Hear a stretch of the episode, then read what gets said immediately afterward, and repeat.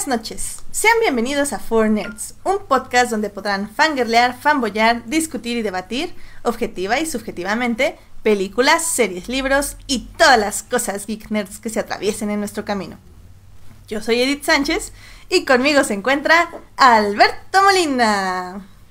Hola Edith, hola a todos muchachos, bienvenidos a otro programa más de Four Nerds. Ya vamos por los 110 programas, Dios mío, qué rápido se pasa este tiempo.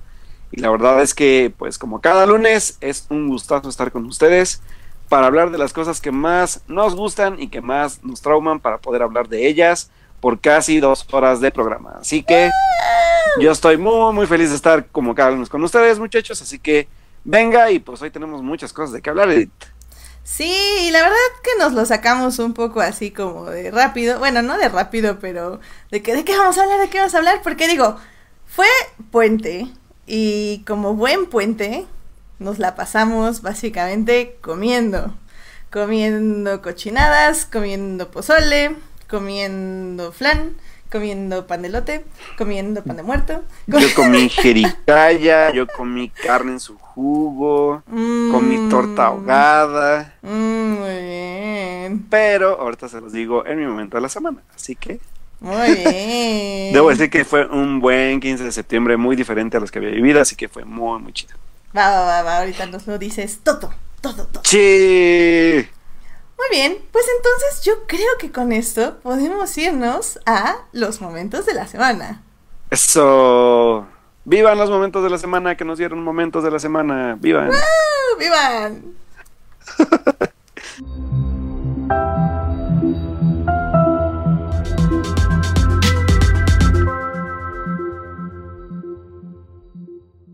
Muy bien, Alberto, pues ¿cuál, ¿cuál fue tu momento de la semana? Pues muchachos, nos fuimos este fin de semana a pasar el puente del 15 de septiembre porque sí, por fin te- tengo puentes vacacionales, gracias a Dios, para pues visitar nada más ni nada menos que tierras tapatías en la ciudad de Guadalajara, Jalisco, y que la verdad yo no lo conocía y que fue un gran, gran, gran, gran, eh, pues cómo decirlo, como un gran momento de mi año, porque sobre todo he estado conociendo lugares que no conocía pues en, mi- en toda mi vida y ahora lo estoy haciendo, incluyendo pues que como les conté hace unos programas que nos fuimos para Oaxaca, ahora nos tocó irnos para Guadalajara y que la verdad es que fue muy bonito pues todo lo que vi por allá, la gente, la comida, los lugares que visité y pues también algunos este, tuiteros, incluyendo invita- un invitado que ya había estado por acá en Fornerds. Así que, pues, la verdad es que, pues, pudimos ir allá con una sola mala noticia para mí dentro de todo mi viaje, que fue que no alcanzamos boleto para el acceso nocturno al recorrido nocturno de En Casa con mis monstruos de Guillermo del Toro. Sí, lloré mucho, debo decirlo, lloré como no tienen una idea. Pero, pero, digo, pues no necesariamente era todo el viaje, así que pues a final de cuentas pude darme la vueltecita nada más a la tienda, pude ver pues parte de un, poco del, de los de lo poco que muestran de la expo por fuera. Y pues a final de cuentas fue un viaje la verdad espectacular. Y lo disfruté muchísimo eh, eh, el de los invitados de los que hablamos pues uno de ellos es Sócrates que ya había estado anteriormente con nosotros que también tuve pues ahí el gusto de estar con con, con él conviviendo y echando una chela y yendo de, de baile a, a un antro muy chido donde ponían pura música de mis épocas, o sea, los años noventas. Entonces, la verdad es que fue, fue una gran visita y pues la verdad es que yo estoy muy contento de haber podido visitar un nuevo lugar que no conocía y pues obviamente aunque visité solamente la parte como pues metropolitana de, de Jalisco, pues espero pronto volver pa- para ir a pues a Tlaquepaque, a, a otros lugares, a Tequila, que me encantaría ir también al, tour. Entonces, pues la verdad es que sí, me gustó bastante el viajecito. Fue viaje corto, pero bastante, bastante divertido. Así que si no conocen Guadalajara, muchachos, pues tienen que ir a Guadalajara para visitar todas sus, sus bellezas que hay por allá. Ah, muy bien, muy bien. Sí, oye, mira, em, espero que algún día yo también pueda ir para allá. No, no es que sea mi hit, la verdad, eso de viajar, pero, pero la verdad se, se oye muy bien y se ve que te la pasaste muy bien por las diversas fotos que estuvieron publicando de ti en Twitter. Así que, qué bueno, qué bueno, Alberto, que te estás dando estas oportunidades. También Julián en el chat celebra que ya tienes vacaciones y que, porque dice, Yo pensé que los puentes vacacionales de Alberto eran como los campeonatos de Ash. Y pues sí, efectivamente, pero ya no, Alberto, ya no, ¿verdad? Después de, después de tres años, por fin tengo puentes, ayuda. Efectivamente, efectivamente. Entonces estamos, estamos muy felices por ti. Oye, y es que la verdad es que todos en, realidad creyeron que fuimos a celebrar la independencia, pero también fuimos a celebrar el triunfo de Ash Ketchum. En, en Guadalajara porque tiene sentido, efectivamente. Claro, o sea, porque viva México, viva Guadalajara, y viva Pikachu, y viva Ash, o sea, ¿qué más? Eso, chiva. Lamentablemente tuvimos que arriesgar una animación muy horrible porque Ash ganara la, la por fin una liga, pero bueno, ya. No se, puede todo en esta vida. Creo que, creo que es lo que le va a pasar a Cruz Azul, ¿sabes? O sea, en algún momento tiene que ser una liga tan horrible que tienen que ganar ellos. Mira, mira, mira, es así como se cumple la siguiente profecía del apocalipsis. Exacto, ya nos falta esa y ya nos morimos todos a la fregada. Muy bien, muy bien. Pero que sea después de The Rise of the Skywalker. por favor. Skywalker, por favor. Si no hacen ustedes, por favor, si no, contra qué voy a rantear. Exactamente, exactamente. La ah, eternidad no será eternidad sin Alberto ranteando. Exacto, exacto. Así es, así estuvo el viaje, pero muy bonito. Visiten Guadalajara, muchachos. Muy bien. Muy bien. Y bueno, pues mi momento de la semana. Eh, la verdad tuve como muchos momentos de la semana, pero ya saben, como mi buena costumbre es que los voy a repartir como noticias y cosas así. y bueno, la verdad me gustaría como meter un momento como un poco más como pesado de la semana. Porque justamente, ah, creo que fue ayer o hoy, eh, ahorita les digo exactamente cuándo, fue, fue el 16, fue ayer, efectivamente. Salió una noticia en Variety donde básicamente dicen eh, que Christopher Eccleston, a quien conocemos como el Doctor, bueno, eh, los fans conocemos como el noveno Doctor, de Doctor Who, evidentemente, reveló que mientras grababa Doctor Who, estaba muy enfermo con anorexia. Básicamente él padecía de anorexia y pues eso era lo que estaba lidiando en su temporada del Doctor. Y es que digo, para los que no siguen la serie de Doctor Who, eh, es como... Eh, es bastante sabido porque, bueno, eh, los doctores casi siempre hacen como una, dos, tres temporadas, dos o tres temporadas antes de retirarse como doctores. Y este... Y él nada más hizo una y todos decíamos que era porque se había eh, peleado con el showrunner o que había pasado ahí, pues nunca se supo, ¿no? Y pues si ahorita salga esta información, pues sí duele mucho porque la verdad es que Christopher Eccleston es un gran doctor y bueno, es un gran actor también. Y, ese, y, y, cagado porque es el único doctor al que he visto, ¿eh? Sí, no, y a mí me encanta, creo que es muy infravalorado, pero realmente su su retrato sobre este dolor constante que tiene, sobre esta culpa y, y tratar de cómo, cómo de, trata de él sacar la alegría y convivir con Rose para volver a ser como una persona que tenga fe en la humanidad y que, bueno, más bien él siempre ha tenido fe en la humanidad, pero como para mostrarlo más y ser como este rayo de luz, fue como muy importante para los siguientes doctores, para Tennant, para Smith, para Capaldi. O sea, por él inició de nuevo Doctor Who, al menos la nueva era de Doctor Who. Entonces, eh, la verdad, saber que estaba padeciendo esto es como súper triste, pero bueno, él ya está como tratando de combatirlo, bueno, desde hace ya varios años. Y pues nos alegra que también saque esta historia porque le da visibilidad. Bueno, también le da visibilidad justo una cosa que es la anorexia, dos anorexia en hombres, que eso es como muy poco este mm, hablado, pues, se podría decir. Y, pues finalmente eso, que también eh, las figuras este, públicas masculinas también sufren de problemas y eso creo que es bastante importante, sobre todo para ayudar a otras personas a combatir lo mismo.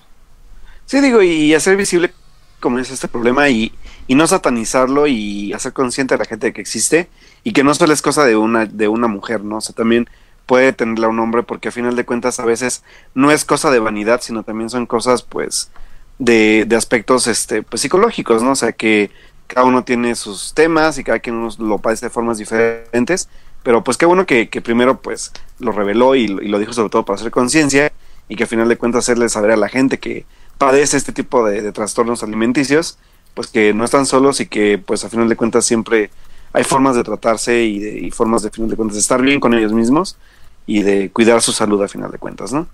Exactamente. Pero bueno, así que pues sí, le mandamos un gran abrazo a, a Christopher Eccleston y también pues, a todas las personas que estén padeciendo de alguna enfermedad o algún trastorno, pues no están solos y pues siempre tienen a su familia, a sus amigos y pues también a sus amigos imaginarios del internet, que no somos imaginarios. Que sí, no lo somos, ya, ya lo comprobamos nosotros. Sí, al menos Alberto y yo no somos imaginarios, creo. Muy bien. Bueno, pues yo creo que con esto nos podemos ir a las noticias de la semana. Vámonos porque tenemos varias interesantes de qué platicar. ¿eh? Noticias de la semana. Eventos. Trailers. Hashtag no vean trailers. Chismes. En,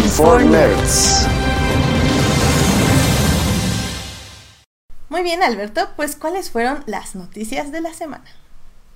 Híjole, pues dentro de las, de las noticias de la semana, pues una de las más relevantes sí fue que dentro del Festival de Toronto, la audiencia premió a la nueva película de Taika Waititi, que se llama Jojo Rabbit, y que pues a final de cuentas nos relata la historia de un niño en la pues época del nazismo o de la Segunda Guerra Mundial, donde casualmente tendrá un peculiar amigo nazista que lo hará entender que pese a que él quiera entrar pues a esta guerra para defender sus ideales, no tiene como la habilidad y la personalidad para hacerlo, mientras pues se divierte con este personaje interpretado por el mismo Taika Waititi de forma muy divertida y que la verdad la película fue bastante laureada en el festival, así que pues la película se ganó tal cual el amor del público como una comedia hilarante y bastante divertida como muchos la han calificado y pues, sorpresa, a final de cuentas, Taika Waititi,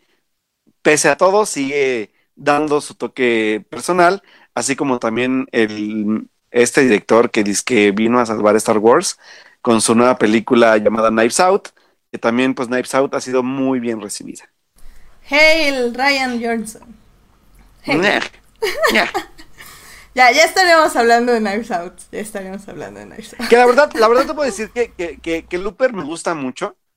Y me gustaría ver, a final de cuentas, qué hace pues con Knives Out, ¿no? O sea, digo, eso, eso es algo ajeno a una franquicia. Sí, yo sé que es, yo sé que escribió también de las Jedi, pero pues está también pues una visión ya un poco más de una franquicia.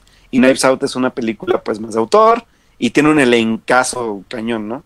Sí, a mí por ejemplo Looper, o sea, me gustó, pero no me fascinó. Creo que de hecho no la he vuelto a ver. La vi nada más como una vez. En cambio de las Jedi, obviamente la vi ya como como fácil 10 veces. Yo creo. ¿Hala? ¿Completa? Sí. Por partes más. pero, pero sí, Knives Out me llama mucho la atención. La verdad no sé ni de qué se trata. Obviamente, hashtag no vean trailers. Eh, entonces realmente estoy como muy emocionada a saber que a mucha gente le está gustando y le están disfrutando muchísimo. Igual que la de Taika, aunque Taika la verdad yo no soy fan de su cine, o sea, What We Do in the Shadows me divirtió, punto, no la volví a ver. Eh, y pues Thor Ragnarok ya saben que a mí no me gustó, entonces... X2, y yo X2. Sí. Que, que, que, lo que creo que a Taika hay que, hay que validarle un poco es, la, es el estilo visual. Ah, sí, sí, sí, sí. O sea, sí, la verdad es que cambió mucho eso, pero... Y el humor. Creo que sí... También, no, pero fíjate no me gusta a mí particularmente, pero disfruto que sea un tipo de humor diferente, no es como lo que siempre vemos. Y eso está Claro, y, eso la hizo también diferente. Al final de cuentas, Thor es de los personajes un poco más, más desdeñados por su estilo, pero a final de cuentas, pues sí, Taika vino a cambiar un poco ese universo y le benefició a otras historias, ¿no? O sea, como, como pues al estilo de cómo Thor se añadió a, a Infinity War y Endgame. Entonces creo que sí, digo, hizo un cambio, aunque no me guste mucho. Y sobre todo cómo desaprovecha a Kate Blanchett, pero bueno. Que la otra vez estaba comiendo en una fundita y estaban pasando Thor Ragnarok. Y la verdad, no sé si era porque la estaba viendo sin sonido o algo, pero sí me estaba gustando bastante. Dije, chale, tal vez tengo que darle otra oportunidad. Entonces la, la, voy a ver algún día de estos. No creo que me fascine, pero al menos ya no me va a desagradar. Como que ya voy a saber a qué Como antes, sí, claro. Ajá, como que ya voy a saber a qué voy y voy a decir, bueno, vamos a relajarnos y a reírnos un rato. Pues sí, digo, al final de cuentas también ese es como su objetivo, ¿no? Así que, pues bueno, igual sí. La verdad es que a mí me gustó mucho el estilo visual, más no del todo su, su forma de humor, pero bueno, ya veremos. Ya veremos con una segunda vuelta. Y la verdad es que a mí me llama muchísimo la atención Jojo Rabbit, así que vamos a esperar a ver quién se atreve en México a distribuirla y que no sea hasta el 5 de septiembre del 2035, por favor. Sí. Sí, por favor, gracias. Gracias de nada. y si no, pues siempre podremos encontrarlas en otros lugares, ¿verdad? Pero bueno. Sí, en otros lugares. Pero qué mejor que verla en cine, la neta. Sí, sí, sí, sí, definitivamente siempre es mejor ver las cosas en cine. Eh, por cierto, este Uriel nos dice que no caigamos en ratés por no ver Thor Ragnarok. O sea, la verdad no nos gustó, no, no nos va a cambiar la idea, pero la vamos a disfrutar un poquito más. Eso sí, lo siento, Thor Ragnarok, pues, no, no, y no. Ya, escuche, escuche nuestro podcast de por qué no. Ahorita les digo el número. muy bien, muy bien. Y bueno, ¿tú sí tienes una noticia? Ah, la verdad es que no, Alberto. No tengo noticias. Tenía una noticia, pero se me acaba de traspapelar justamente en este momento. Y ya no me acuerdo cuál es. Pero no sé si tú quieres pues decir una más, que creo que tenías una más, ¿no? Sí, tengo una más, nada más que esperen, estoy confirmando porque es que leí la noticia hace rato, pero no recuerdo si es trilogía o no. Ah, no, ya, ya la encontré. Pues bueno, la otra noticia que después del gran éxito que el señor Shyamalan tuvo al revivir su franquicia más querida, o bueno, revivir su película más querida, que es eh, Unbreakable, y después hizo esta joyita menospreciada que a lo mejor a muchos no les gusta, pero a mí sí, que es Split. Ah. Split. Split. Y después todos sus universos con el señor Glass, que la verdad es que es una película que no amé del todo, pero creo que fue un buen intento. Y ahí, como saben, pues aquí nuestras opiniones están invertidas. Para mí Split es como, eh, y Glass es como, what? Para mí al revés. sí. Y que a final de cuentas, ojo, porque pues eh, quien las lleva fue Universal. Y Universal pues le apostó casi nada a los proyectos porque son proyectos nada caros. O sea, creo que se gastaron entre 40 o 50 millones de dólares por película, entre Glass y entre, entre Split. Y recaudaron un montón de dinero. Resulta que Shyamalan se ha convertido de nuevo en un factor de taquilla.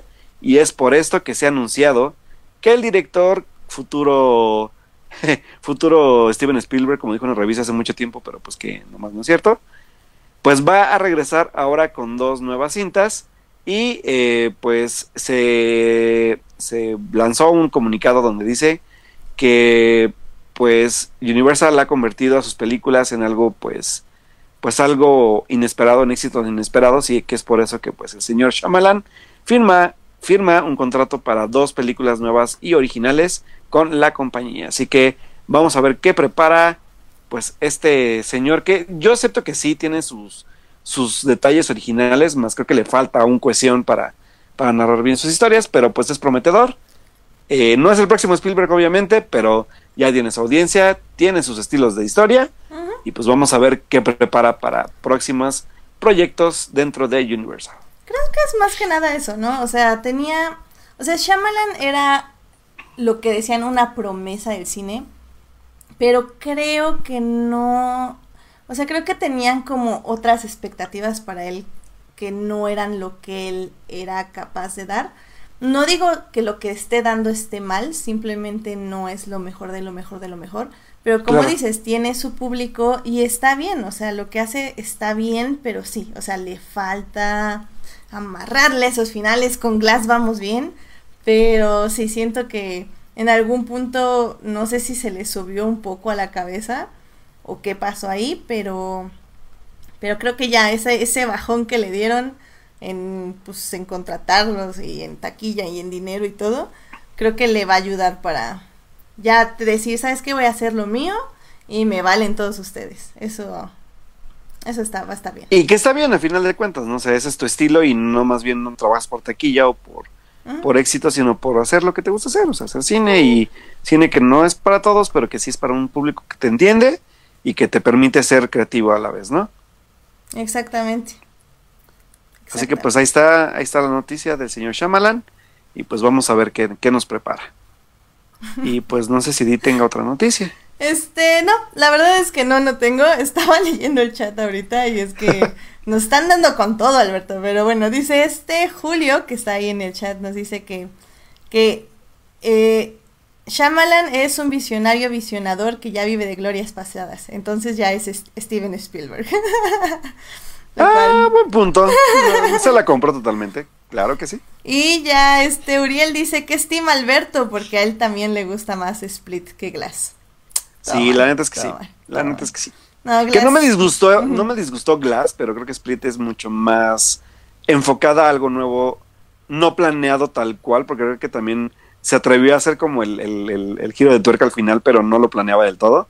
Y pues Split sola funciona bien, sola. Sí, al revés, pero con Glass, eso mismo. Gracias. Oh, qué la oh, pues. Pero bueno, y este Edgar, que también ya nos está acompañando, dice que Thor Ragnarok es una joya ignorada. Acabo de ver su Hunt of the Wild People y es todo el humor de Waikiki. Waikiki Waititi. Eh, y faltaba una película de cómics con un tono mucho más ligero. Pues sí.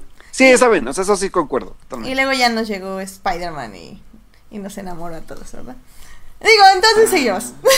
Bueno, y digo, tengo una última noticia rapidísima que pues este ya se dio a conocer por a través de bueno de Ivan Reitman que es este es el director de, de la película de los cazafantasmas como recuerdan y de Jason Reitman que va a ser el nuevo director de la nueva película los detalles de cómo será el personaje de Paul Rudd en esta nueva pues otra vez readaptación de la película porque gente racista este anti equidad de género y machista y demás no recuerda para nada la gran película que fue Ghostbusters con todas las mujeres que había en su elenco en la cinta pasada.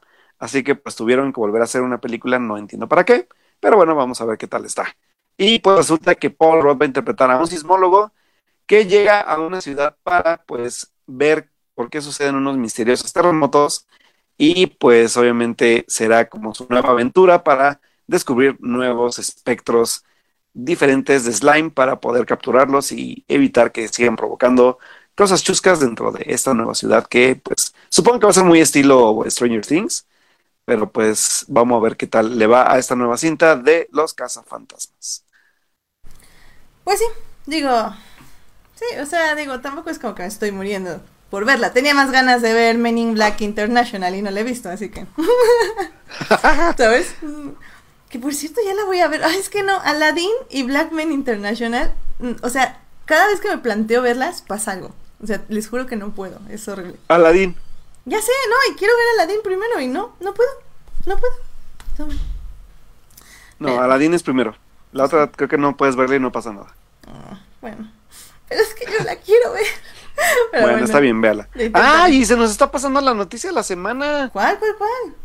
Señoras y señores, se me olvidó la noticia de la semana, obviamente. A través de su cuenta oficial de Instagram, el director, productor y demás, James Gunn, quien es responsable de hacer una de las mejores películas de superhéroes de los últimos años para Marvel Comics Studios y demás, que es eh, obviamente Guardianes de la Galaxia, uno obviamente, no la dos, pues anunció por fin su elenco para la película de traición con DC y que lo llevó después ah, de nueva cuenta Marvel Studios y que será este, la verdad ya no entiendo qué va a ser, si va a ser un reboot, va a ser un remake, va a ser un qué, de El Escuadrón Suicida, pero ahora con su visión.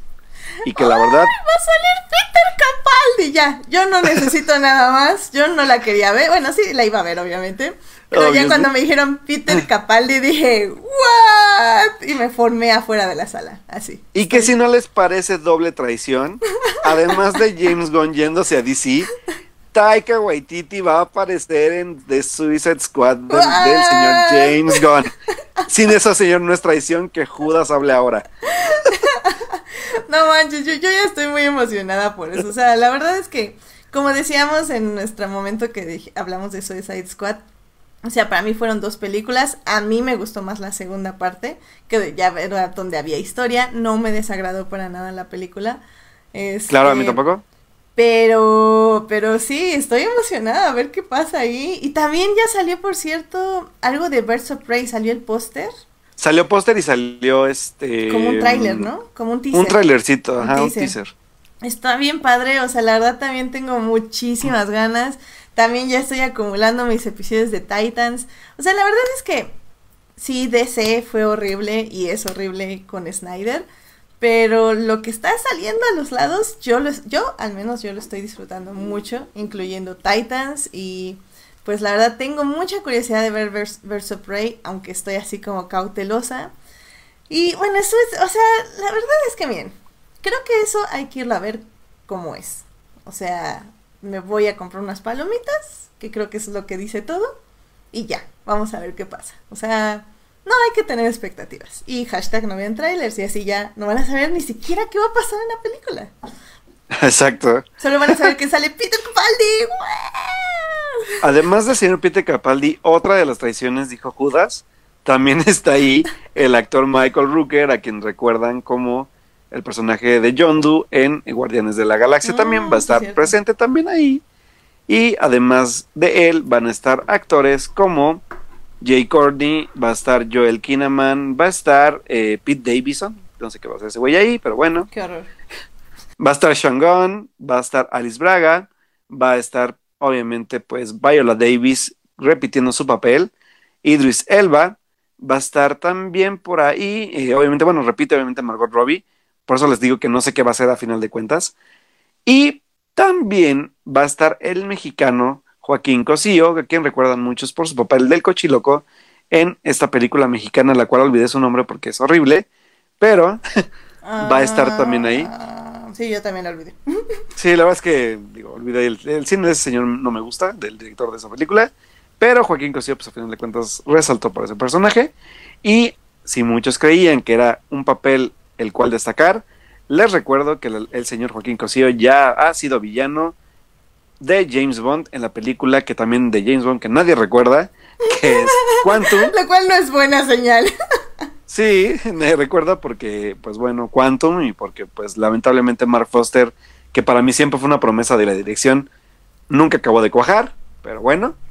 Entonces, pues ahí también pueden ver al señor Joaquín Cosío en papel, un papel importante, aunque corto, pero importante, que seguramente va a ser igual en esta cinta, pues ya participando en proyectos grandes como este. Así que, Vamos a esperar la película y vamos a ver qué tal le queda al señor James Gunn, a ver si no hace una, una reversada de, venganza interesante para Marvel.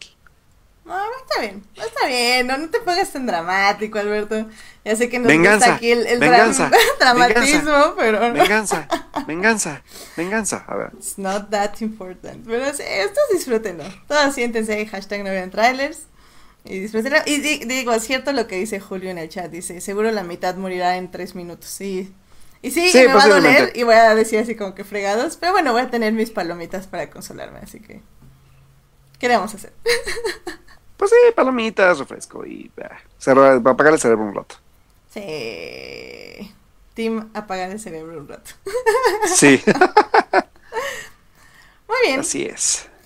Pues yo creo que con eso, Alberto, podemos pasar al siguiente tema. Que, la verdad, la verdad, la verdad, la verdad, necesito ya decirlo. Entonces, ¿nos podemos ir a literatura? ¿Sí? ¿Sí? Vámonos a literatura para que yo cuestione a Edith sobre este libro importantísimo que nos tiene a todos tensos y pendientes de un hilo. Así que vámonos. Vámonos.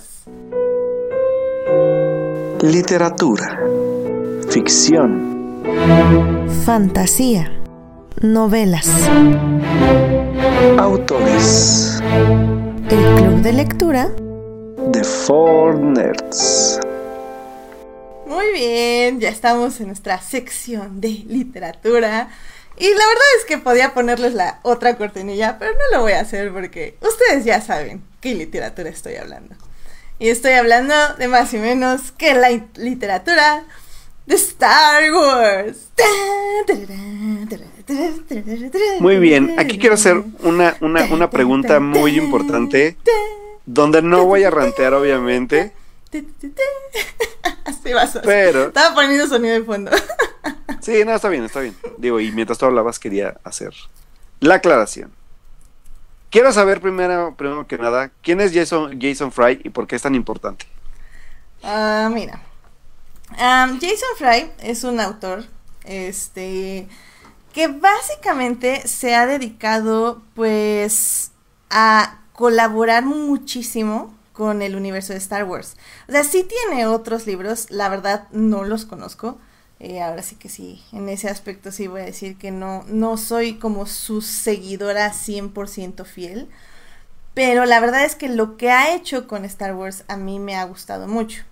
Lo que yo primero leí eh, de Jason Fry fue lo de Servants of the Empire, que son unos es una trilogía acerca de un chico que vive en Lothal y que su hermana desaparece, bueno, su hermana em, empieza a servir al imperio en una academia y desaparece de pronto y nadie sabe qué le pasó. Obviamente el imperio dice algo así como, ah, este, se perdió en un avión y no la encontramos. Y su hermana así como, no, voy a averiguar qué pasa. Entonces él se mete a la academia para buscar qué le sucedió a su hermana. Eh, a partir de ahí hay un como crossover con Rebels, con Ezra, eh, que de hecho sí sale en la serie, el personaje del libro. Y luego, bueno, aprendemos muchísimas cosas. De hecho, aprendemos cómo Hawks, el padre de Hawk, del Hawks que vemos, o sea, Brendel Hawks, eh, empieza como a tener esta estructura para entrenar a lo que van a ser los Stormtroopers de la Primera Orden. Em, aprendemos cómo cazaban a los que tenían predisposiciones de poderes Jedi, se podría decir cómo los inquisidores los encontraban y los desaparecían. Al inicio los querían entrenar, pero cuando decían como no, esto es muy riesgoso, pues sí, los mataban. Y es un libro para niños. Ok. muy bonito. Y por lo mismo, la verdad, creo que no es un spoiler, pero el final va a ser un final bonito, por lo mismo. Eh, pero la verdad es que llegar ahí sí es una cosa que dices, wow, eso está muy fuerte. Yo empecé a ser así, fan de Jason Fry. Eh, también he escrito como varios, este, eh, he escrito The Clone Wars, The Visual Guide y, varios así libritos con el conocimiento de, de, Star Wars. Y a mí lo que me gustó mucho, leí una entrevista que él hizo para Star Wars, este, para el portal de Star Wars. Y Jason Fry dice que cuando le dan el assignment, el trabajo de escribir la novelización de The Last Jedi, él dice, va, voy a leer todo lo que pueda de esta época. Es decir, todo lo que ya está publicado, lo voy a leer. Entonces él lee, Aftermath, lee Cobalt Squadron, lee Inferno Squad, lee Bloodline, lee, o sea, todos los libros de esa época de The Last Jedi o que ahora conocemos como la época de la Resistencia, los lee.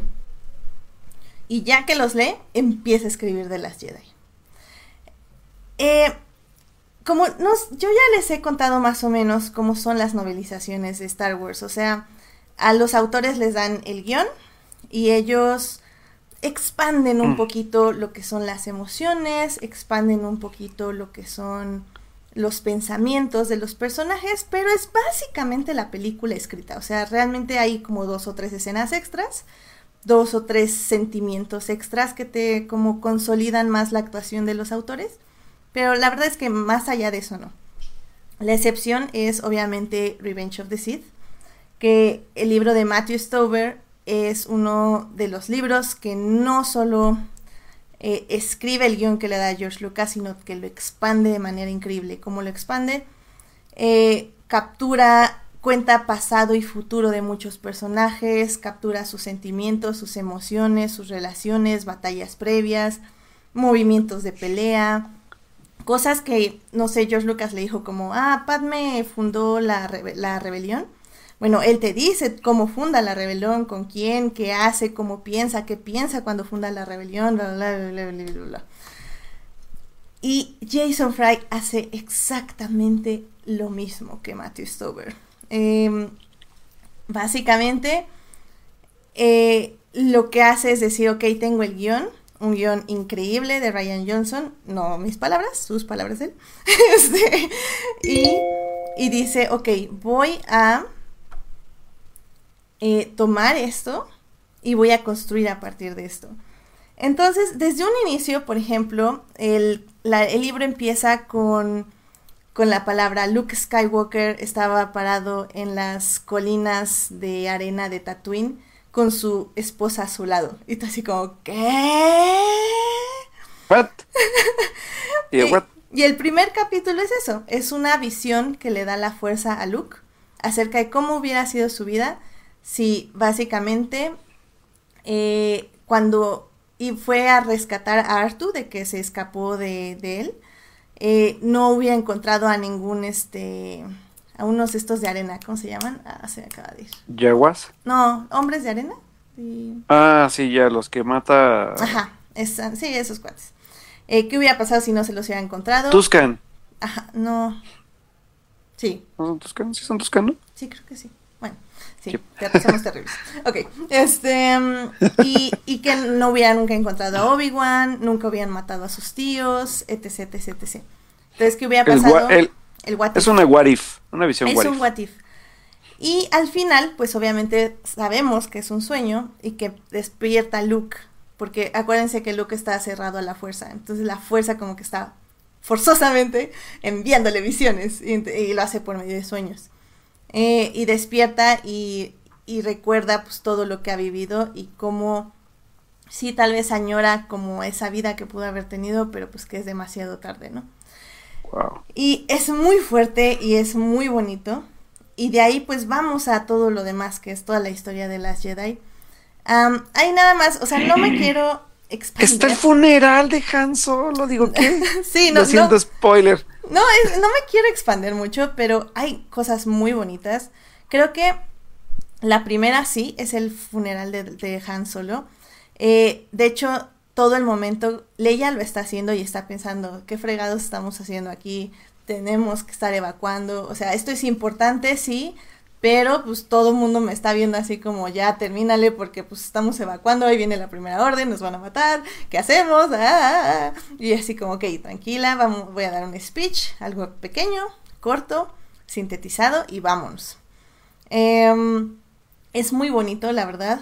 Tiene, eh, tiene esa parte, tiene por ejemplo, toda la batalla con, con el este, este Star Destroyer es este la eterna batalla del Star Destroyer. Es, es, narrada por BB-8, lo cual es increíble. Oh, qué porque es acerca de cómo los droides, em, bueno, cómo él eh, habla con la nave de este Poe Dameron.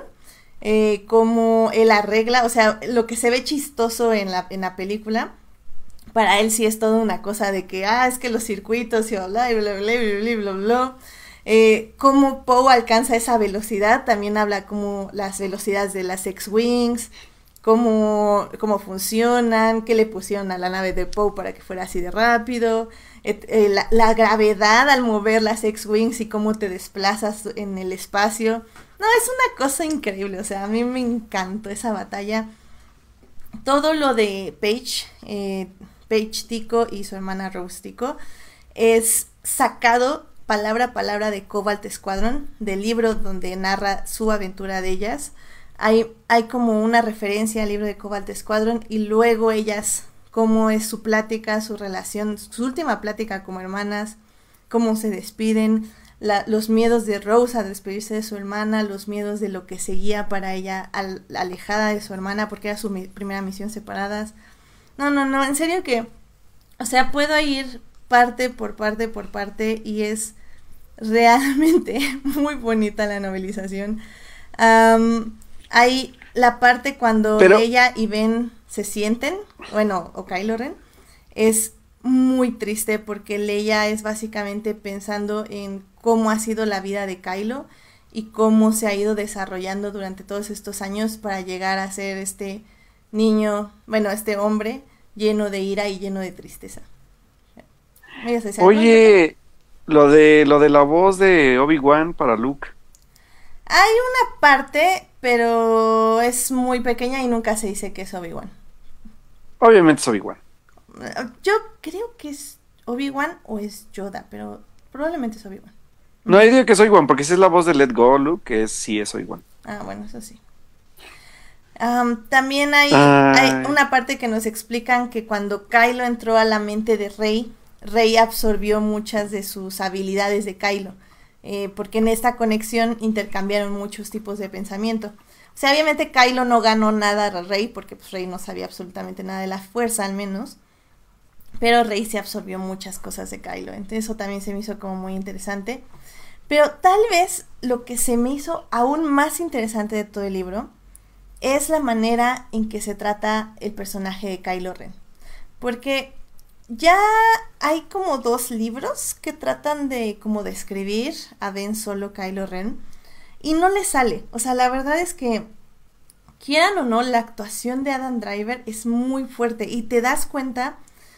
Si lo ves, sí te das cuenta, obviamente, pero bueno, pon tú que si no lo quieres ver como con tus ojos, a la hora de comparar las novelas con la actuación, ves que algo no empata, o sea, como que te están describiendo a otro actor, a otro personaje que no, no alcanza como a describir la completa profundidad de su actuación, que es muy sutil, pero está ahí.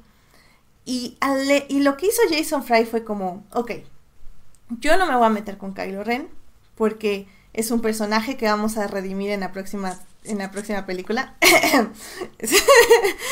Entonces yo no me voy a meter con él. Pero ¿qué voy a hacer para describirlo? Voy a describirlo a través de las percepciones de los otros. Es decir, cuando está, estás con Luke o cuando estás con Rey o cuando estás con Snoke, ellos te describen las emociones de Kylo Ren y cómo él se siente y cómo él está emanando, bueno, está como irradiando más bien sus emociones a los demás y cómo está moviendo la, fuerza a través de ellos. Y es súper fuerte y súper triste porque si bien es una interpretación de los demás, que Snoke interpreta mal todo, todo el tiempo, o sea, en serio, que, idiota, lo odio con todo mi ser, porque aparte torturó a mi bebé y bueno, aparte de eso, este... La verdad no es que... comentarios al respecto, gracias. la verdad es que es muy triste porque todas sus, emoción, sus emociones siempre son como de ira, enojo, pero siempre, siempre, siempre, siempre, siempre están al lado de la tristeza, del miedo y de la soledad. Entonces estás viendo no a un Darth Vader que, como nos lo describen en otros libros, es puro odio, pura ira y puro pues, enojo y violencia, o sea, Kylo Ren es como siempre, siempre, siempre va a tener algo que lo lleva justamente a sentirse tan menospreciado, tan mal con sí mismo, tan anhelando a alguien que lo entienda, anhelando algo que, que esté con él o que lo que, que, se conecte con él. Y es de ahí de donde sale la conexión con Rey y cómo es tan importante su relación. Porque pues sí, Kylo Ren o Ben Solo o sea, siempre va a querer ser esta persona del lado oscuro de la fuerza, pero siempre va a cargar una tremenda soledad y dolor. Y es cierto lo que dices, Snoke al final del día. O sea, matar a tu padre fue lo, peor que pudiste haber hecho porque te partió en dos y eso a mí no me sirve. Después no culpen que la, la, cultura emo regrese gracias a Star Wars de las Jedi. Gracias. Pues no es tanto como cultura emo, es más... O sea, es más justamente es una persona que no está aceptando que está triste. Es como cuando tratamos de ocultar el verdadero problema que nos está sintiendo, haciendo sentir lo que sentimos y que tratamos de negarlo, pero sabemos que está ahí. O sea, es la razón por la que, no sé, cuando estás como muy triste, puedes estar riendo y todo, pero al final del día se te puede salir una lágrima y tú estás como, ah, no, no, no, es que estoy feliz, estoy feliz, estoy feliz.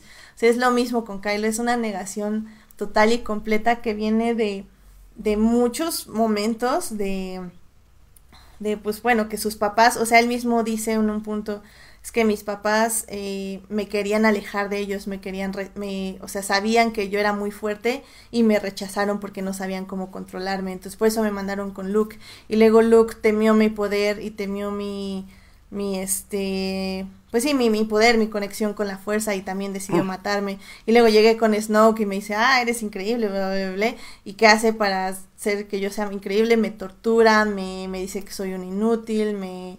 O sea, es una relación tóxica horrible, asquerosa.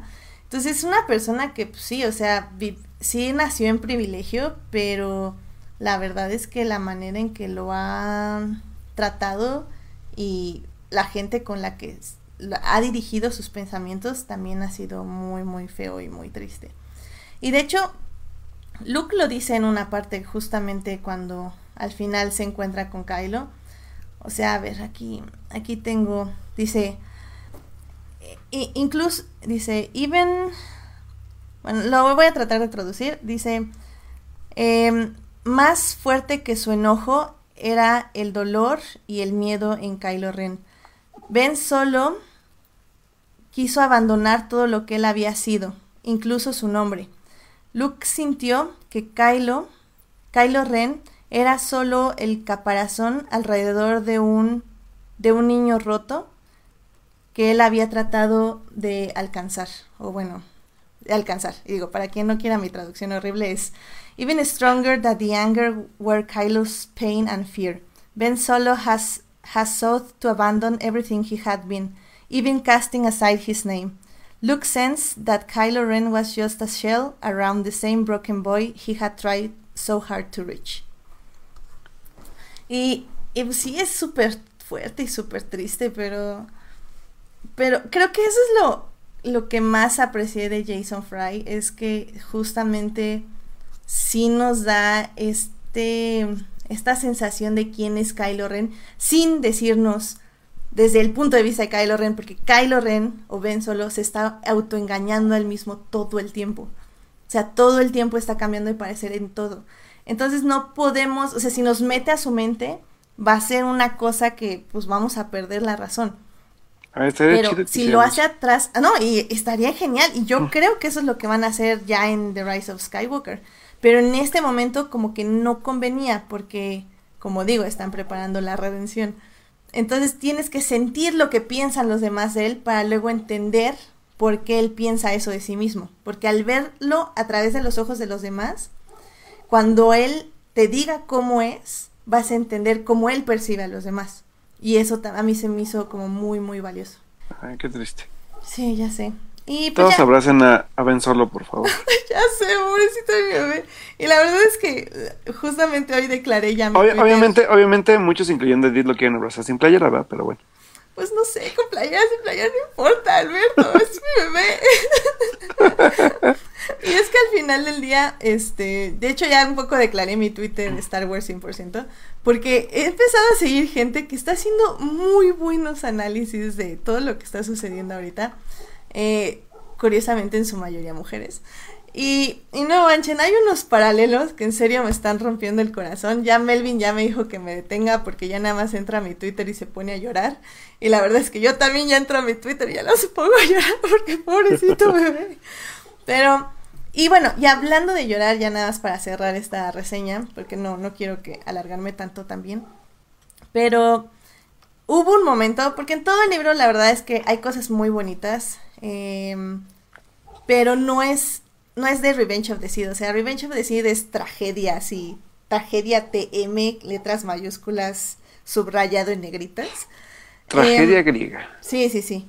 The Last Jedi no es eso. The Last Jedi tiene mucho acerca de la esperanza, acerca, pues lo que ya hemos dicho de qué trata The Last Jedi. Esperanza, este, saber qué es ser un líder, saber enfrentarse a lo peor en las peores circunstancias y aún así conservar la esperanza.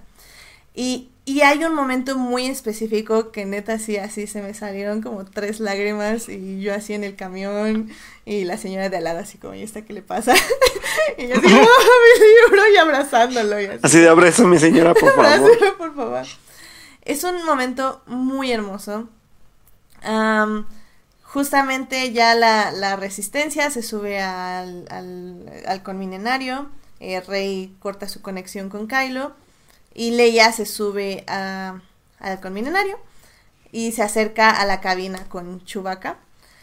Y, y, empieza así como diciendo Chewie, ella dijo, y luego se detuvo, necesitando un momento para, eh, para controlar sus emociones. Leia dijo, somos solo nosotros ahora, pero encontraremos un camino. Y empieza un párrafo que neta, o sea, van a llorar. Así, o sea, es, es todo lo que Leia representa. O sea, es como, como se rompe, como pierde la esperanza por dos minutos que dura como este discurso de cómo ya perdió todo y a todos los que amaba. Y luego se, se levanta ella misma, como siempre lo ha sido nuestra gran ley organa, y, y encuentra esa, spark of hope, esa, esa, esa, ¿cómo se dice spark? Cosa de esperanza, esa esperanza que siempre ha estado en ella. Y lo comparte con Chewbacca y es hermoso el momento, o sea, neta es lo más bonito que van a leer en esta vida. Qué lástima que no se quedó en The Last Jedi, pero lo entiendo perfectamente por qué no, porque al final del día un poco ya no es la historia de, de los personajes eh, originales, ella es la historia de Rey, de Finn y de Kylo y de Poe, pero, pero ay, qué bonito momento, neta, se los recomiendo muchísimo, o sea, no solo ese párrafo para que lloren a gusto, sino todo el libro, o sea, el, todo el libro vale muchísimo la pena, hay mucho, eh, una vez estaban preguntando, creo que cuando fui a Crónicas nos preguntaban de la fuerza y que donde la exploran más, aquí la exploran muchísimo, hablan sobre la fuerza, sobre la fuerza cósmica, sobre cómo funciona la fuerza, están las tres lecciones de Luke también completas hacia Rey, está cómo Rey percibe la fuerza, cómo poco a poco va entendiendo las lecciones de Luke, porque al final de cuentas sí, Luke perdió la esperanza y las lecciones son eso, cómo pierde la esperanza, pero Rey, cómo toma lo que le sirve y cómo lo interpreta y cómo lo expresa y al final ella te misma te dice, la razón por la que no mato a Kylo es porque la fuerza todavía tiene algo que hacer con él y yo no soy nadie para meterme en el plan cósmico de las cosas y lo voy a dejar ser porque él tiene que encontrar su camino y ahora yo entiendo qué significa eso de que alguien tenga que encontrar su camino por sí solo. Porque la fuerza va a ser de su voluntad, básicamente. Y es muy, muy bonito, es, es muy padre. Eh, las historias, como digo, están muchísimo más este, profundizadas. La historia de Finn, la historia de Rose, cómo se va enamorando de Finn un poco. No es como enamoramiento en sí, es bueno, sí, sí es enamoramiento, pero al mismo tiempo como ella lo percibe, porque como, como Finn percibe a Rey, como Rose percibe a Rey a través de Finn, y como Rose percibe, percibe a Finn a través de su fascinación con Rey, es muy bonito. Eh, habla mucho acerca de, de, cómo buscamos a alguien que nos dé como una luz que seguir cuando al final del día la luz tiene que estar dentro de nosotros y no en alguien más. Es, es muy, muy, muy bonito, en serio, neta es uno de los mejores libros de Star Wars que he leído. Es como digo, está en mi segundo lugar de mi top 40, solo porque en serio Revenge of the Sith es, o sea, tragedia, tragedia, tragedia y a mí me encanta la tragedia. Y Revenge of the Sith lloras como cada cinco capítulos, de la Jedi nada más lloras como al final en general. Pero bueno, y bueno, si quieren ver quotes y así, las puse ahí en mi Twitter. Eh, se me cortó el hilo literal a la mitad, pero luego ya ahí puse cómo lo pueden seguir.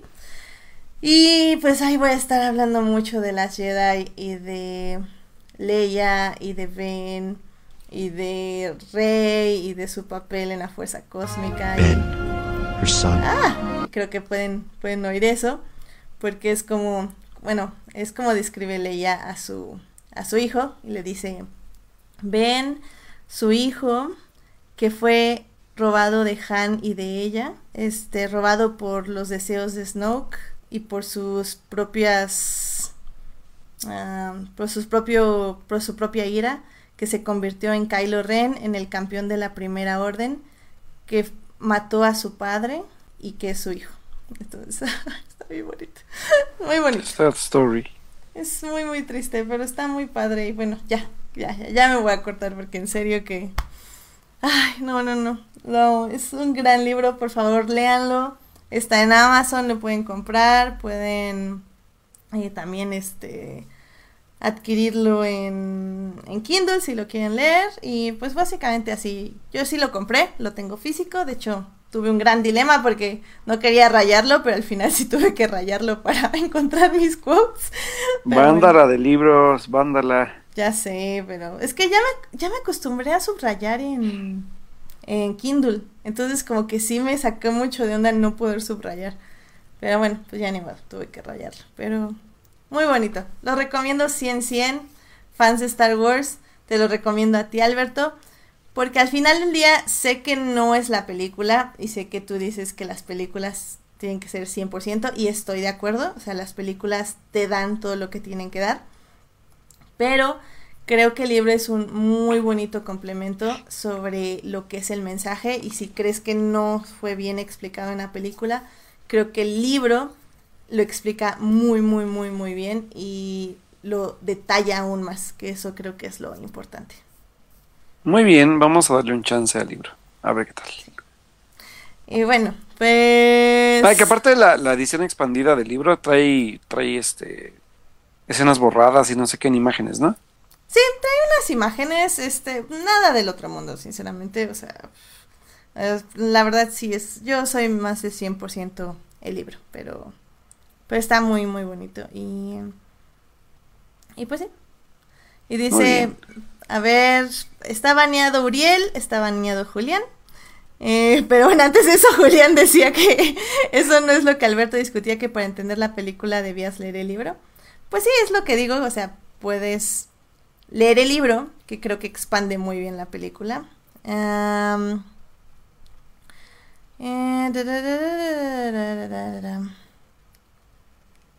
Bueno, eh, sí, Uriel está baneado. no, no, no, ¿sabes qué, Uriel? Lee, lee la novela. O sea, creo que si no entiendes muy bien por qué Kylo Ren va a ser redimido, la novela creo que te, te explica como muy bien hacia dónde va el asunto. Y aparte es Star Wars. Redención está como abajo, es un subtítulo Star Wars The Redemption Saga. Pero bueno. Muy bien, muchachita, pues hay que leerlo, sobre todo para aquellos. Igual puede funcionar para las dos partes, para quienes amaron la, la película y para quienes a lo mejor no y pueden encontrar algo nuevo ahí. Sí, sobre todo algo nuevo. Creo que, como digo, expande más. No, no digo que eh, complementa, porque no lo complementa, o sea, en el aspecto de que a la película le faltó. Yo creo que todo esto que está en el libro está en la película pero sí lo detalla más el libro y eso puede ayudar a muchos a entender muchas cosas que tal vez en la película se dejaban para interpretación. Em, y creo que en el libro funcionan muy muy bien, sobre todo el arco de Luke. Em, lo detalla mucho más en el aspecto de qué, estaba pensando Luke todo el tiempo y cómo, cómo él percibía, percibía el mundo y percibía a Rey y por qué al final decide ir a, a Crate y aparecerse como se aparece y, y por qué lo hace y cómo lo hace y, y pues sí, o sea, al final del día, qué piensa él de Kylo y qué piensa de Leia y qué piensa de Rey. Eh, que por cierto, en la, en la, novelización Junior, que también está muy buena, también la recomiendo mucho, eh, sí habla mucho de que, de que él no va a salvar a Kylo, pero que alguien más puede salvarlo. Ah, y digo, ya nada más para cerrar, hay una parte muy bonita en la novelización Junior, no en la, extendida de Jason Fry, en la Junior. Dice, eh, porque Kylo, justo cuando le llama a Rey a unirse a él, Kylo le dice a Rey así como, yo sé, o sea, dame tu mano porque yo sé, vi tu pasado y sé que por eso te vas a unir a mí. Y Rey piensa, es que tú piensas a ti tus padres lo que te dieron fue decepción. O sea, el amor de tus padres, a padres tú lo interpretaste como decepción y, dolor. Eh, y eso es lo que tú tomaste de ellos. Y yo de mis padres que nunca existieron, lo único que tomé fue esperanza y la esperanza de volverlos a ver algún día. Y dice, y esa es la diferencia entre tú y yo. O sea, que tú teniendo a tus padres decidiste verlo con odio y yo sin tener a mis padres, padres decidí verlo con esperanza. Y por eso no acepto ir contigo. Está así como, pero ¿por qué? y ya, ya, no puedo más con estos dos libros. Gracias, gracias, ya. Pues bueno, ahí tienen, búsquenlo en Kindle o búsquenlo en físico si son más fans, pero pueden leerlo en estas dos formas. Sí, muchas gracias, muchas gracias. Ya, ya es, es de las últimas veces que hablo, hablo de Star Wars. No lo firmo y no lo prometo. Pero bueno. pues vámonos a televisión, Alberto, ¿te parece? Sí, vamos. Series. Televisión. Streaming. En. For Nerds. Muy bien, Alberto, pues. ¿De qué vamos a hablar esta semana? 10 años han pasado desde una de las mejores sitcoms actuales dentro de la televisión estadounidense que creo que pocos han visto, pero que creo que muchos, o bueno, los muchos que la vimos o los pocos que la vimos, amamos cada parte de ella pese a, pues, a su bajón de, de calidad en, ya en las últimas temporadas y, y la pérdida de su showrunner en una de las temporadas y la forzada última temporada porque teníamos que cumplir la profecía. Pero Señores, la serie creada por Dan Harmon, titulada Community, cumple 10 años de su estreno. Y eso para mí la verdad es que es de aplaudirse porque creo que no ha habido serie como Community desde que Community existió, sobre todo por la parte de dos cosas. La mente creativa de Dan Harmon para crear personajes tan diferentes entre ellos y a la vez tan empáticos. Y por otro lado, también la creatividad para crear cada uno de esos capítulos y arriesgarse a contar las historias de forma diferente. Pero sobre todo, señores, que no les quepa duda, que sin Community ustedes no hubieran tenido Infinity War y Endgame. Eso es todo lo que voy a decir por el momento. ¡Boom! Mira, no lo había pensado así, pero, pero sí es cierto. Tienes toda la razón. Y es que, es que sí, o sea, sí, sí hay un... Digo, o sea, todos sabemos que Ay, no, espérame. Ya iba a empezar de troll. Mejor vámonos por otro camino. este, sí, o sea. Ya ves que es muy fácil guiarse por ese camino. Sí, pero es muy fácil no elegirlo, Alberto. ay, ay, ay, ay, ay, cálmate, cálmate. Cálmate, cálmate, cálmate. Muy bien. sí, o sea, la verdad es que yo vi Community, pues básicamente desde que empezó. Y, y fue una serie que me divertía muchísimo. O sea, la verdad es que la forma en que sus personajes eran como muy estereotípicos, pero o demasiado estereotípicos de lo que querían representar, pero eso mismo los hacía tan fáciles de entender y luego de ir viendo su desarrollo poco a poco, cómo chocaban, pero al mismo tiempo cómo decidían en esta soledad juntarse y ayudarse y crear una nueva familia. Era un mensaje que sí ya habíamos visto en otras series, pero que definitivamente como que nos, nos guiaba como a, a, a, como a entenderlos y a entender esta dinámica. Y finalmente también fue una de las primeras series, siento yo. Bueno, o sea, no de las primeras, yo sé que había otras que ya la habían hecho, pero que empezaron a jugar con los formatos y empezaron a jugar con su misma eh, forma de entregar sus mensajes. O sea, al inicio pues veíamos el formato normal, era como la lección del día, se podría decir.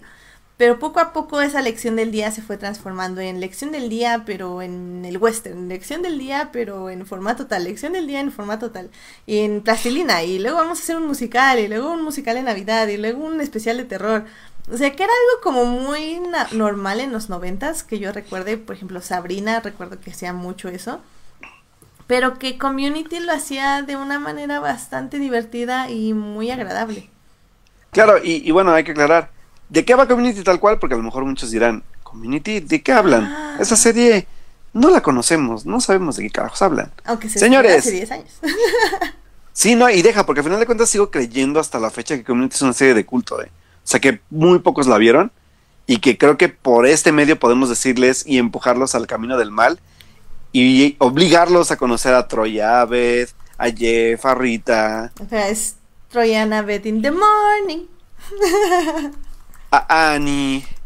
A todos esos personajes variadísimos que tenía la serie. ¿Y de qué trata la serie en sí? Se preguntarán ustedes.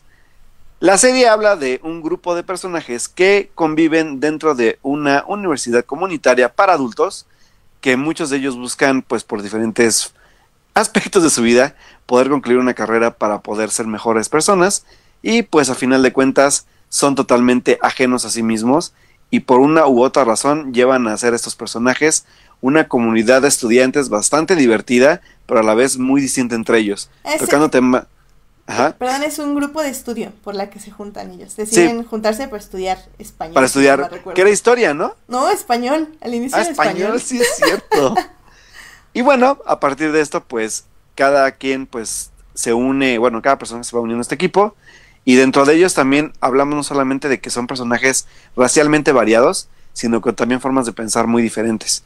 Tenemos a una chica totalmente empoderada, tenemos a un tipo totalmente machista, tenemos a una chica totalmente ingenua, tenemos a dos mejores amigos super nerds que tienen una visión del mundo muy diferente a la de los otros, tenemos a un señor de casi 70 años racista, redneck a más no poder, tenemos otra señora de color muy católica y tenemos así un gran, un gran abanico de, de personajes, además de ellos los secundarios donde tenemos al, al pues al, ¿qué es? Al, al director de la escuela, tenemos a los maestros, tenemos a muchos personajes aparte de ellos que conforman toda esta serie varia, vari, varicolor o variada de tono, donde la verdad es que creo que Community eso es lo que tenía de bueno y además de eso, la mente creativa de Dan Harmon detrás de ello era aún algo más, más, más interesante. Sobre todo porque Community empezó como una sitcom muy normal. Hasta que empezamos dentro de su capítulo, yo creo que era el número 13, que habla de una aventura dentro de un cohete espacial de Kentucky Fried Chicken, donde todo cambia. La serie cambia radicalmente a partir de ahí. Porque al, inicio solamente parecía establecer el lugar los personajes para prepararnos para lo, que venía dentro de no solamente la primera temporada, sino de temporadas pues siguientes, ¿no? Y que pues la verdad es que de ahí Dan Harmon demostró que tenía una mente muy creativa y que podía contar historias y dar lecciones de formas muy diferentes a lo que hacía la televisión en ese entonces, a través de una sitcom corta, ideas impresionantes y a la vez muy memorables y con un elenco bastante, bastante sólido. La verdad es que, digo, o sea, ahorita creo que voy a obligar a hacer Edith su, su top 5 rápido de, de episodios de Community. Pero, pero sí, la verdad es que creo que Community vino a marcar un parteaguas muy interesante y a, y a, convertirse tal vez, sí, en una serie de culto, pese a que, como lo digo, sus últimas dos temporadas por cuestiones de, sobre todo fue de esta, de esta, de esa parte de la huelga de escritores, ¿no, Edith? Que fue cuando Community se fue se, fue, se diluyó por, por la pérdida de Dan Harmon como showrunner. Sí, fue, fueron varias cosas, pero fue la pérdida del showrunner, de la, de justamente la huelga. Y luego también ya se empezaron a ir actores eh, que incluyeron a nuestro gran este. Ah, ¿cómo se llama este cuate? Ah, este. Bla bla bla bla bla bla bla bla bla bla. Donald Glover. Donald Glover, que bueno, ahora ya sabemos que es un gran cantante y también un gran actor porque sí está haciendo cosas muy interesantes. Claro. Eh, Donald, Glover, Donald Glover, de hecho, empezó en Community, o bueno, fue donde empezamos como a verlo más o a saber más de él. Y, y se sale justamente porque pues ya la escritura pues ya no estaba tan padre y pues ya no tenía tan, ya llevaba cinco años en Community y él ya tampoco quería estar más tiempo. Entonces tuvimos la pérdida de él y pues ya se empezó a ir un poco se diluyó aún más. Sí, aparte perdimos a él y perdimos a Chevy Chase en algún punto. A Chevy Chase, como, como el personaje de. Sí, pero él fue porque realmente sí era una persona muy desagradable. Y pues sí, pero al final de cuentas cumplía con ser su personaje fuera y dentro del set. Exactamente. Entonces, em, pues digo, o sea, de, pasa como digo, fue una serie muy extraordinaria hasta su cuarta temporada pero pues sí al perder a la mayoría de su elenco, bueno, a la, a la, mayoría importante de su elenco, pues sí se diluyó, ¿no? Entonces, pese a esto, creo que sí es una serie que vale muchísimo la pena por la parte creativa y por la forma en que cuenta sus historias y la forma en que nos hace como de forma, no aleccionadora, pero sí evidente, cómo es una comunidad en cualquier lado del mundo, no solo en una escuela, que tenemos una gran variedad de, gente de diferentes formas de pensar y de diferentes, pues también razas, nacionalidades y demás. Sí, y al final era eso, creo que ya nos sentábamos para ver no solo lo que iban a hacer estas personas eh, eh, desadaptados sociales, todos ellos a su forma de, de ser, eh, sino también qué iba a hacer justamente Dan Harmon o ya cuando se fue Dan Harmon, qué iban a hacer los productores con, con la forma de contarnos sus cosas, que fue donde bajó. Pero creo que la sexta temporada cerró bien. Yo sí vi las seis temporadas. Em, la sexta temporada cierra bien. Lo más, no me recuerdo exactamente cómo cierra. A ver, la verdad sí fue como. Según yo, según yo, se cierra la, serie con el cierre tal cual de la, de la universidad, ¿no? Sí, sí, sí, sí. Sí, pero me refería como más como a los actores, como, bueno, más bien a los personajes, como su camino. Porque aparte agregaron a un, a un actor, ¿no? No me acuerdo quién era. según yo, no. Sí, era un actor de color. Mucha. No, pues no me acuerdo. Sí, pero bueno, se entró como en lugar de, Chevy Chase, según yo. Ah, creo que sí. Pero no me acuerdo quién era, pero sí. Sí. y bueno, pues... Eh, Antes, antes de creo que dar mi top 5 y tu top 5, Alberto. Yes. em, este, este Uriel nos está preguntando que qué tiene que ver todo esto con Avengers. Pues señores, señores y señor del chat, resulta que la mayoría de los episodios, bueno, creo que de, de la 1 a la 4, temporadas de Community, varios de los episodios más relevantes de la serie los dirigieron los señores, los señores Joe y Anthony Russo. Nada más ni nada menos que los directores de Endgame y Capitán eh, América. y Capitán América y Civil War e Infinity War. Ujú. Así que- Básicamente Marvel los agarró de ahí y les dijo, vénganse para acá.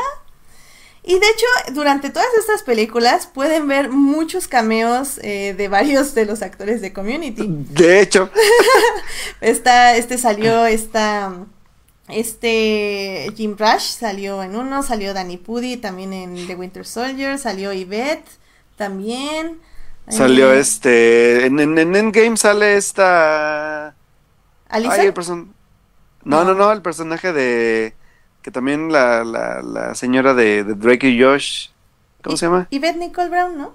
Ah, sí, ah, Sí, sí. Sale, sale en, sale en Endgame. Sí, sí, sí, ella sale en Endgame. Creo que Danny Pudi de hecho sale dos veces. Y así- ah, también puede no ver a, a este, a Ken Jeong, también él sale en, en las de. Marvel. Así que ahí están. Sí, no, y, y por eso es más, les recomiendo mil veces más ver Community porque tiene como pues todas estas leyendas que ahorita están haciendo series o shows bastante buenos. Digo, a mí no me gusta The Soup de Joel McHale, pero bueno, mucha gente sí le agrada. Esta Yvette Nicole está muy, este, como metida en la comunidad de, de nerds y así. Alison Brie, pues que está haciendo ahorita Glow, que Glow está increíble, o sea, la tienen que ver. No se diga Donald Glover, que está haciendo su carrera de música y obviamente también esta serie, ¿cómo se llama? Atlanta. Atlanta, así es. Y bueno, digo, para quien no sepa, Donald Glover es Childish Gambino, que yo creo que sociales suena, This is America.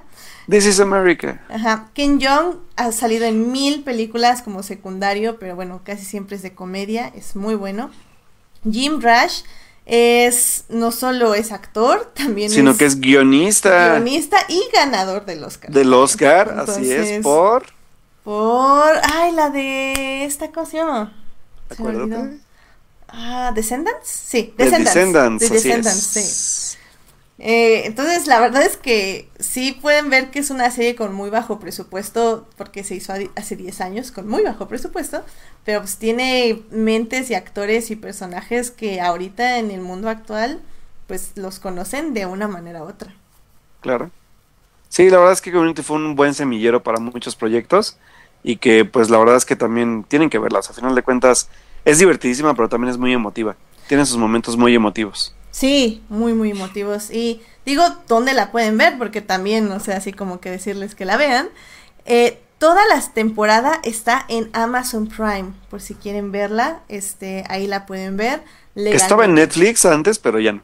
No, ahora está en Amazon Prime.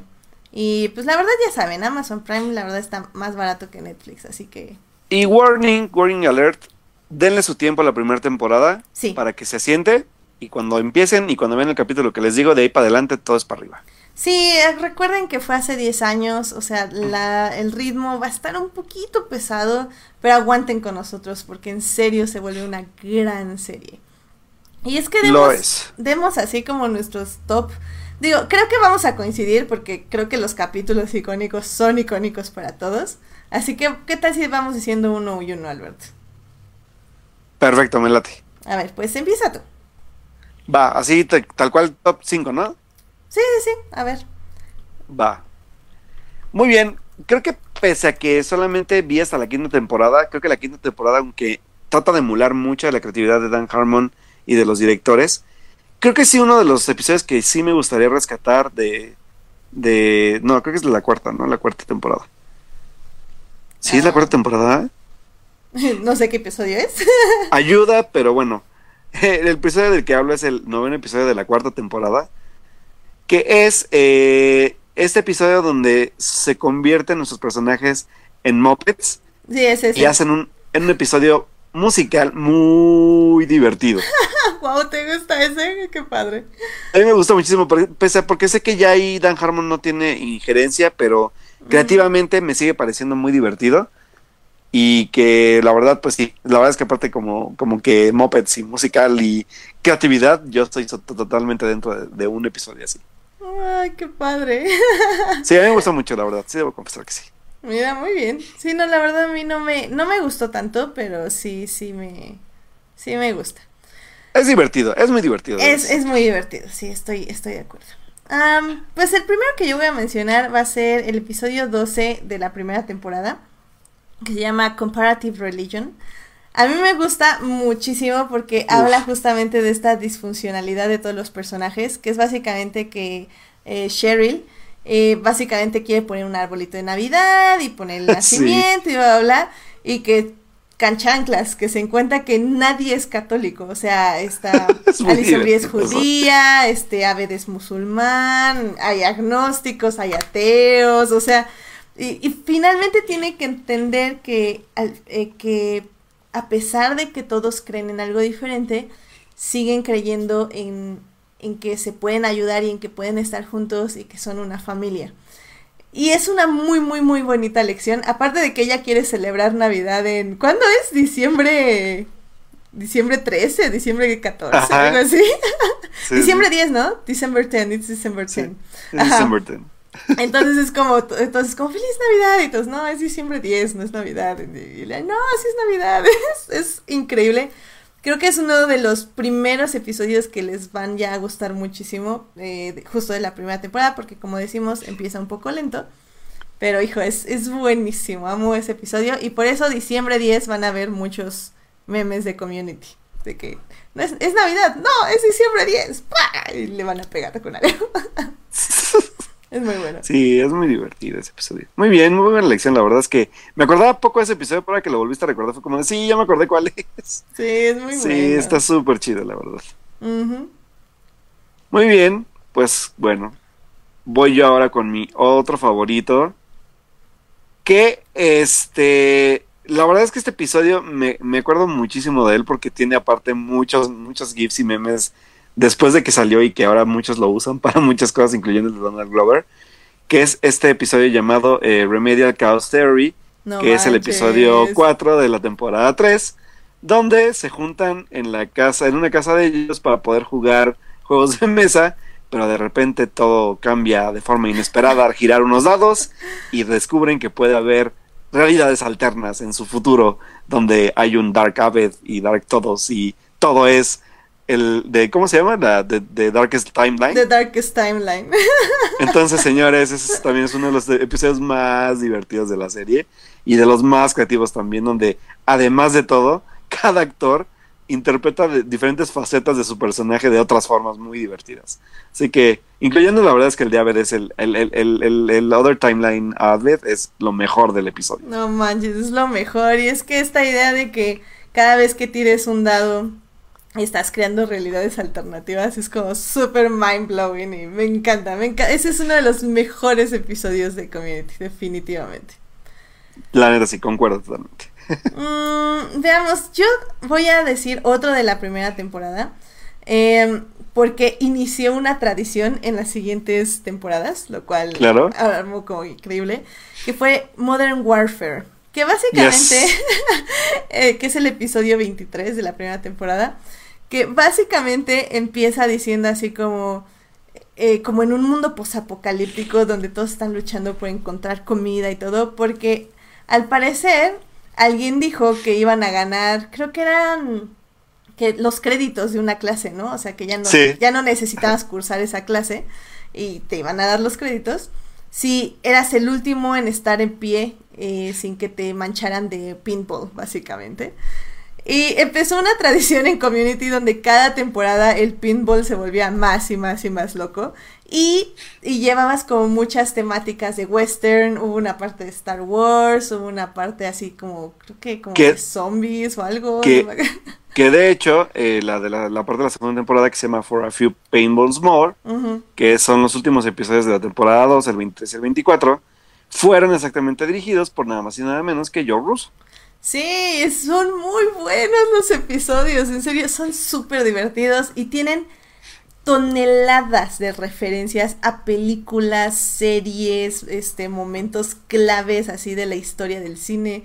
O sea, no, es una cosa muy, muy padre. O sea, tienen que ver todos los de Pinball, son como súper buenísimos y los amo a todos. Y pasa cada cosa, qué bueno. Y pasa cada cosa. Pero sí, la es muy, muy divertida. Bueno, además de que yo le voy a con este complementario, porque creo que todos son muy relevantes. El otro episodio que me encanta y me fascina un chorro se llama Conspiracy, Theories and Interior Design, donde literalmente Abed y Troy convierten la escuela en un fuerte de almohadas y cobijas para que todos puedan jugar ahí.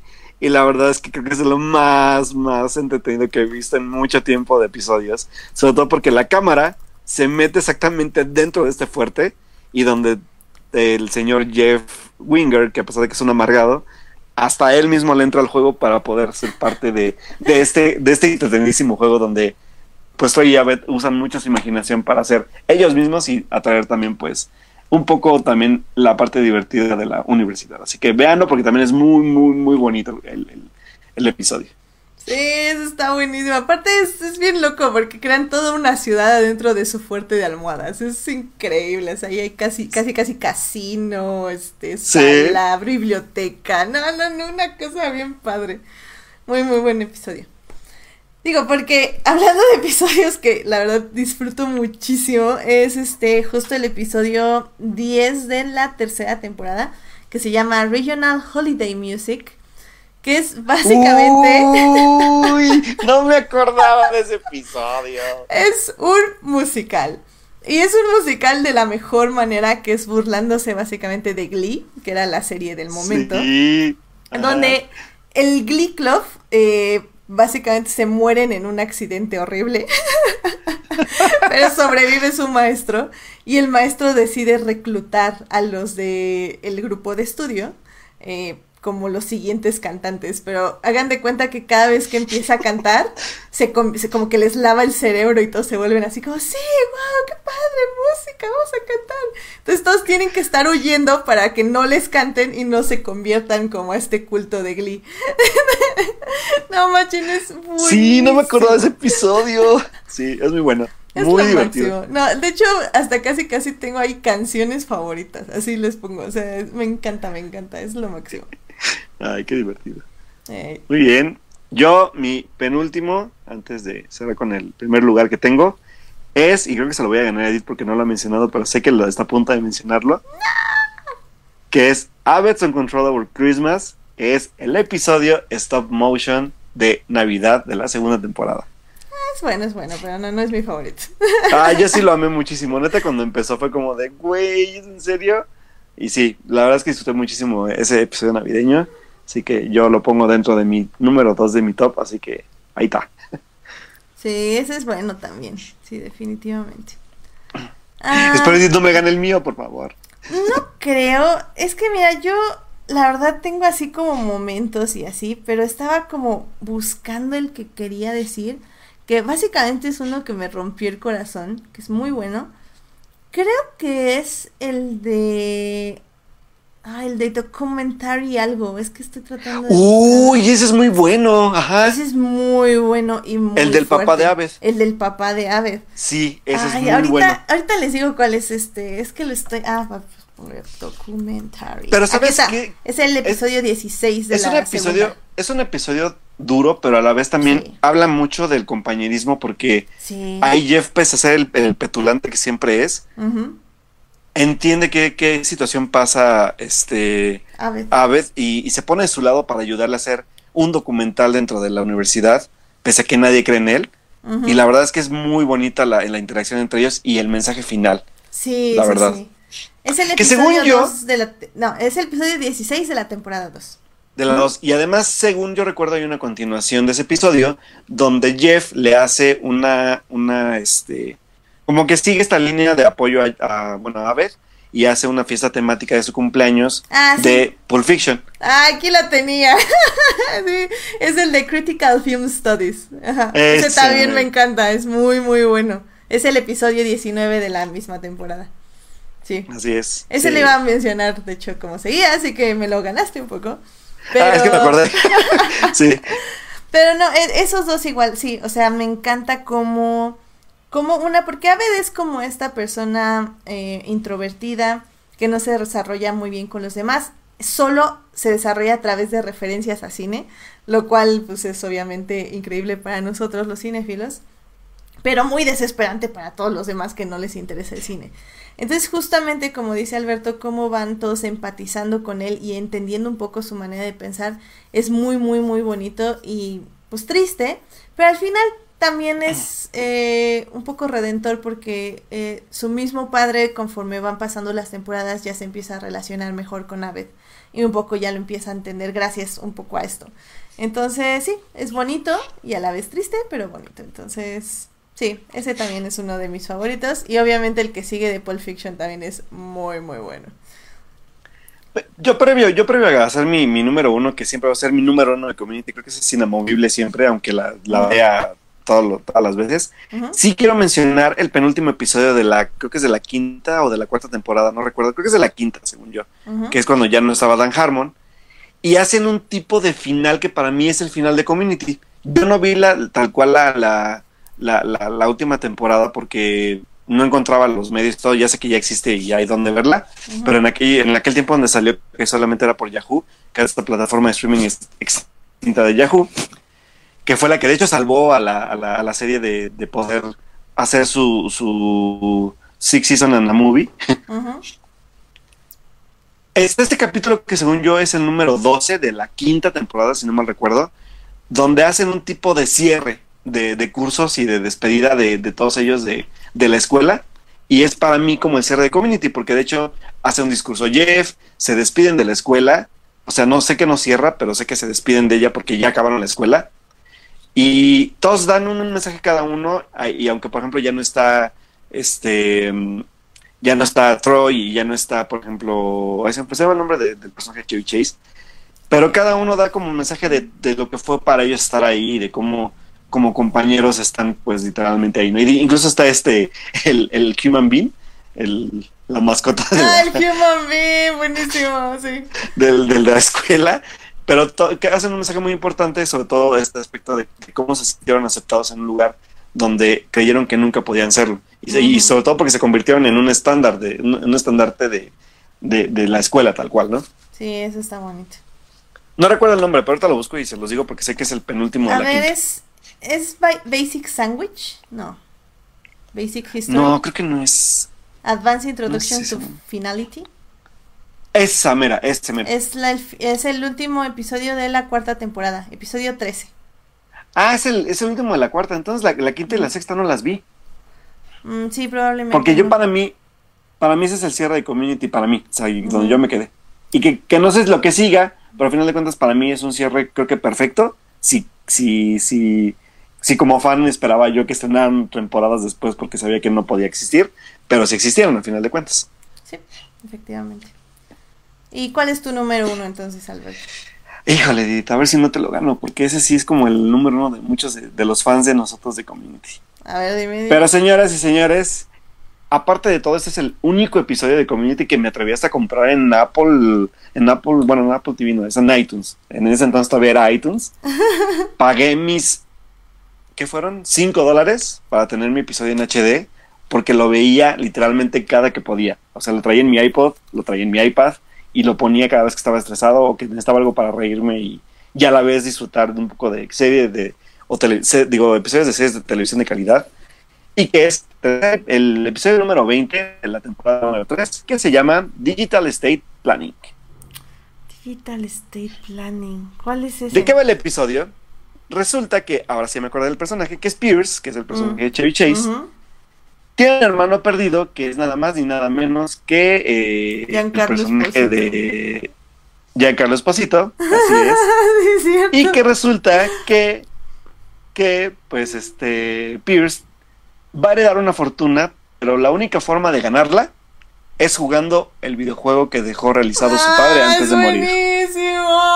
No Digital Estate Planning, la mayoría del episodio se desarrolla dentro de un videojuego en 2D de aquellos estilos Super Nintendo, donde todos los personajes obtienen su avatar y tienen que cruzar literalmente todo el mundo para poder llegar al final, vencer al jefe y que Pierce pueda ganar su tan deseada este, herencia dentro del videojuego.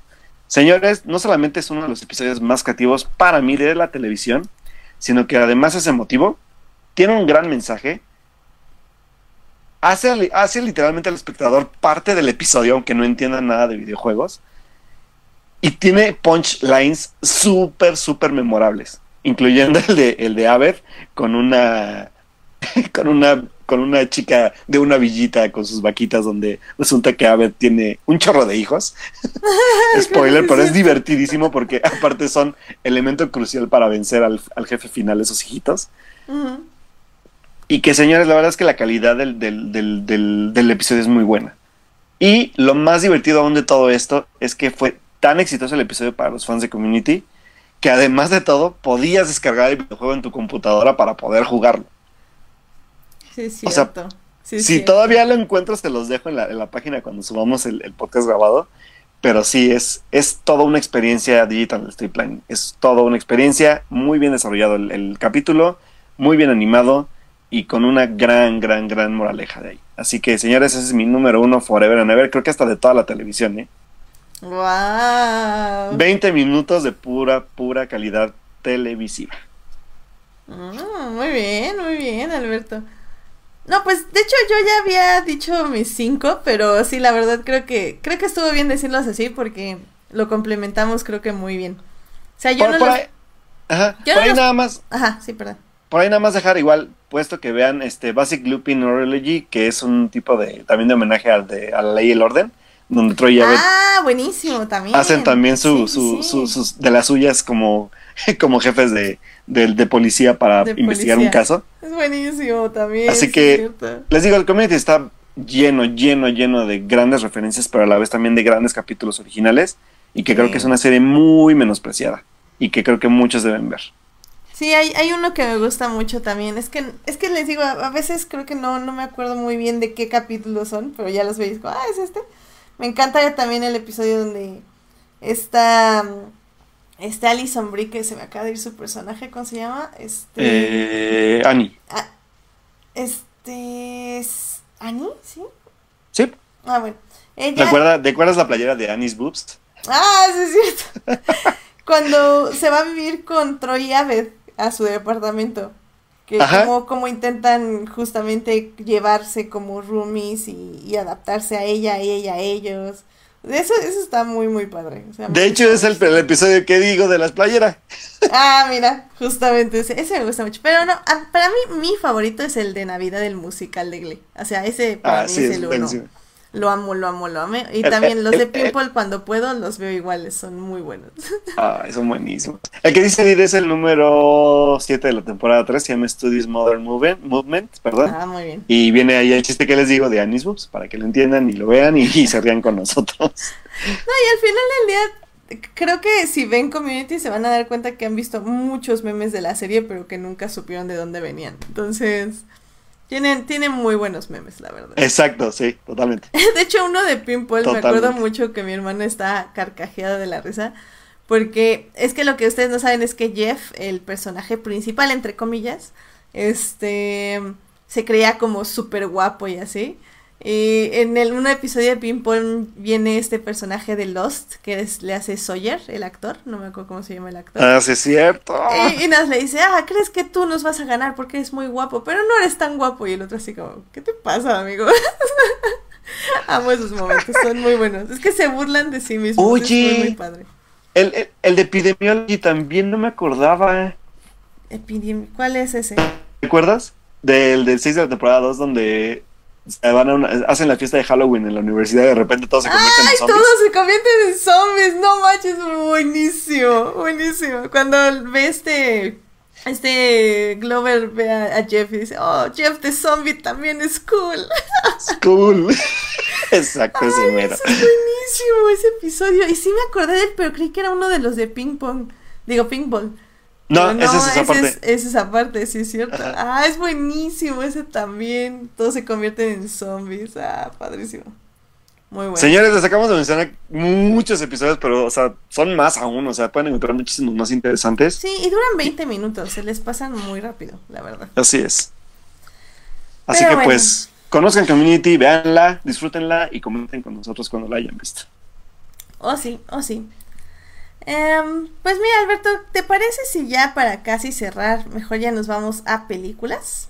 Vámonos directamente a películas para hablar de algo que tenemos que hablar sobre, algo que hizo Edith este fin de semana porque me parece muy interesante. Vámonos. Vámonos. Películas. Cine. Cartelera comercial en Fortnite.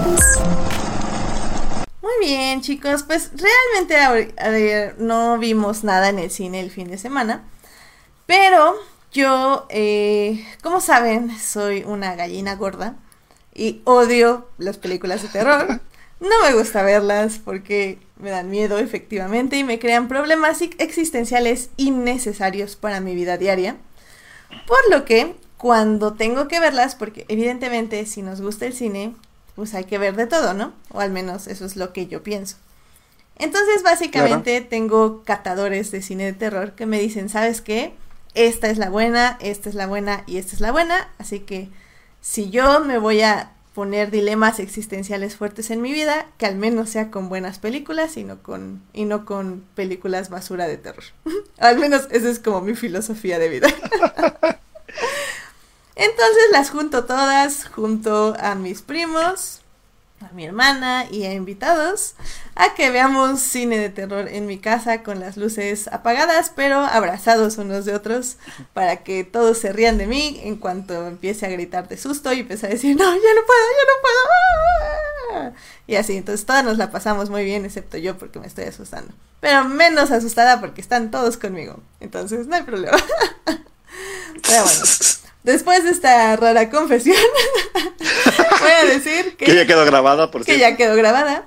Eh, vim- vimos seis películas en este maratón de cine de terror.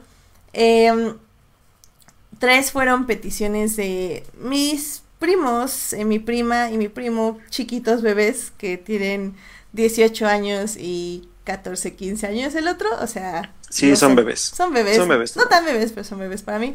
Y de hecho es el primer maratón que nos acompañaron, así que pues obviamente sí iba a darles como que querían ver. Eh, dos de ellas, pues bueno, ya las conocen. Es, ah, bueno, y también si nos estuvieron siguiendo en Instagram, ahí estuve nada más poniendo qué películas veíam- veíamos. Este, la verdad, estaba como viendo qué dinámica les podía poner, pero luego ya era como, no, estoy muy concentrada viendo películas, así que lo haré mejor para la próxima. Pero bueno, ahí estuvimos en Instagram posteando las películas. Vimos dos clásicas, vimos The Shining y El Silencio de los Inocentes. Ah, las dos remasterizadas. Eh, la verdad es que si no las han visto eh, remasterizadas se ven muy muy bien. The Shining está un poquito lenta, siento yo, pero a mis primos, mis primos bebés no la sintieron lenta, de hecho sí les interesó, así que creo que puede ahí haber todavía algo bastante rescatable de Kubrick. Bueno, obviamente las tomas y la forma en que lleva la, la narrativa visual es 100% impresionante, como siempre. Y pues mi, mi favorita, la verdad, es El Silencio de los Inocentes, porque me encanta Hannibal. Clásico. Hannibal. Sí, clásico, Clásico. clásico. Y aparte, 100% me encanta la visión de este del director sobre cómo está Clarice en un mundo de hombres y cómo ella se siente alrededor de ellos. O sea, es muy padre. O sea, la verdad es que feminismo 100%. y muy padre. O sea, bueno, muy bien las dos. Creo que vale mucho pena verlas. Si las pueden buscar en su versión Criterion, pues adelante. Están muy padres. Las Uh, sí, otras que vimos, creo que las voy a... Vimos una que no es de terror, que se llama Bad Times at the Royal. Bad Times at the Ah, Royal. yo quiero ver Batman de Royal. Sí, sí. me dijo Carlos eh, que Bad Times at the, Roy- da- at Ah. the El Royal. Me Ah, dijo Royal, Carlos que se iba a estrenar aquí en cines, pero que nunca se estrenó, que la mandaron directo a Cinepolis Click, que es ahí donde de hecho Yep. ahorita la pueden ver. Em, la verdad no es una gran película, es bastante entretenida, sí, sí aguanta las palomitas y el domingo sin hacer nada en la tarde. Extrañamente me surgió el pensamiento que a Tarantino le hubiera quedado mejor. Lo Lol. cual se me hace como muy chistoso pensamiento de mí misma. Pero este, pero sí, esa la recomiendo, o sea, sí, sí puedes verla, este Alberto. La verdad está Sí, bien. digo, no me gusta la calidad de Cinepolis Click, pero supongo que la voy a buscar en otros formatos. Sí, sí, sí. Sí, como, como pero sí, tengo muchas ganas de verla. Sí. No, y tiene un elencazo. Ajá, exacto, el elenco. El elenco. Que está Chris. Hemsworth, está Es John Hamm. John Hamm, ah, sí es cierto. Está este cuate. Esta esta chava, la de... Sí, la de Suspiria. eh, Dakota Johnson. Dakota Johnson, gracias. sí. Dakota Johnson. Está este. Está Cynthia Erivo, Jeff Bridges. Bridges. Y. Y creo que ya, bueno, de ellos son los conocidos, ellos cuatro o cinco. Em, Sí, la neta sí, sí se antoja bastante. Sí, véanla, la verdad no está nada mal, está entretenida, eh, como digo, no es nada del otro mundo, pero les puede sacar uno que otro, una que otra carcajada y uno que otro espanto, porque la edición está muy interesante. Entonces, ah, domingo en la tarde con palomitas, bastante bien. Am, Yay. Otra de la que vimos fue esta película que se le habló muchísimo de ella, que es Mandy, que está protagonizada por Nicolas Cage. Creo yo que iba con muchas expectativas para esa película. Eh, porque había oído que estaba bien loca y que Nicolas Cage y que la fría de media. Y en los alas, en el, en el pasado, ¿qué fue? En el macabro y así. Sí, sí, sí, macabro, wow, increíble. Híjole, la verdad es que creo que en, en esta sala mató a la mitad del público. es que es muy lenta. O sea, creo que es, es la típica historia de venganza. O sea, mujer lámpara perro muere y hombre dueño de mujer lámpara perro decide vengarse.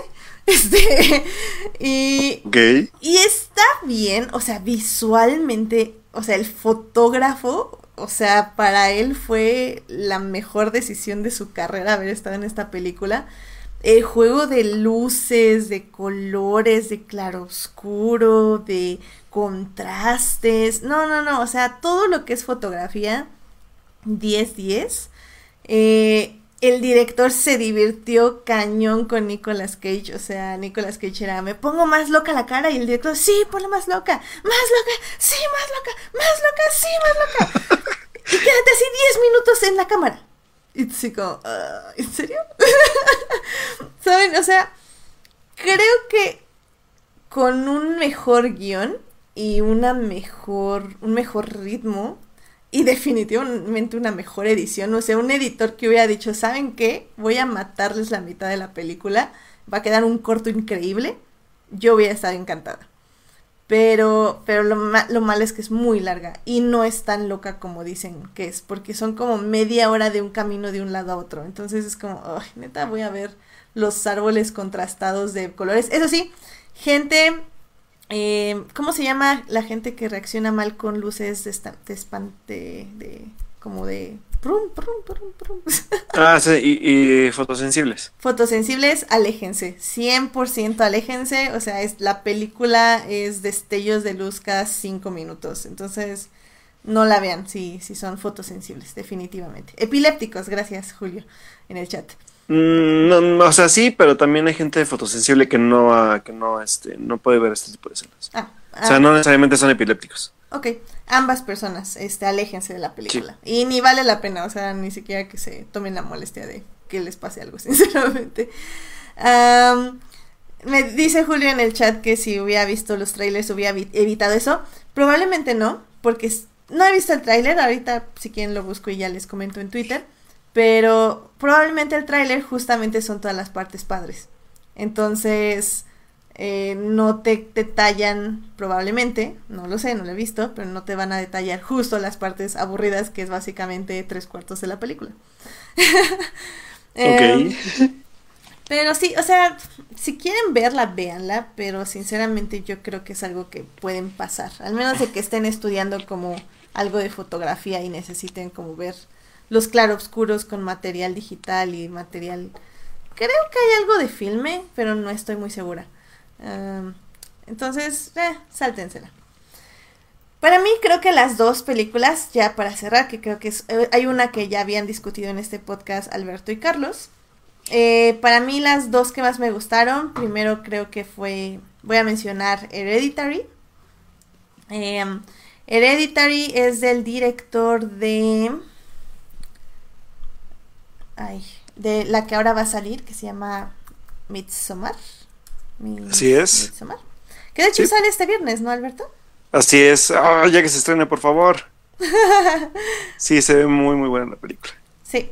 Bueno, pues antes de hacer Midsommar, hizo justamente la de Hereditary. Y es una película bastante buena. Tiene muy buenos momentos. El guion está muy bien planificado. O sea, cada diálogo de la película significa algo para los personajes y significa algo para el desarrollo de la película. Cada encuadre está muy bien planeado porque igualmente hay como mensajes ocultos que te van a decir lo que realmente está pasando.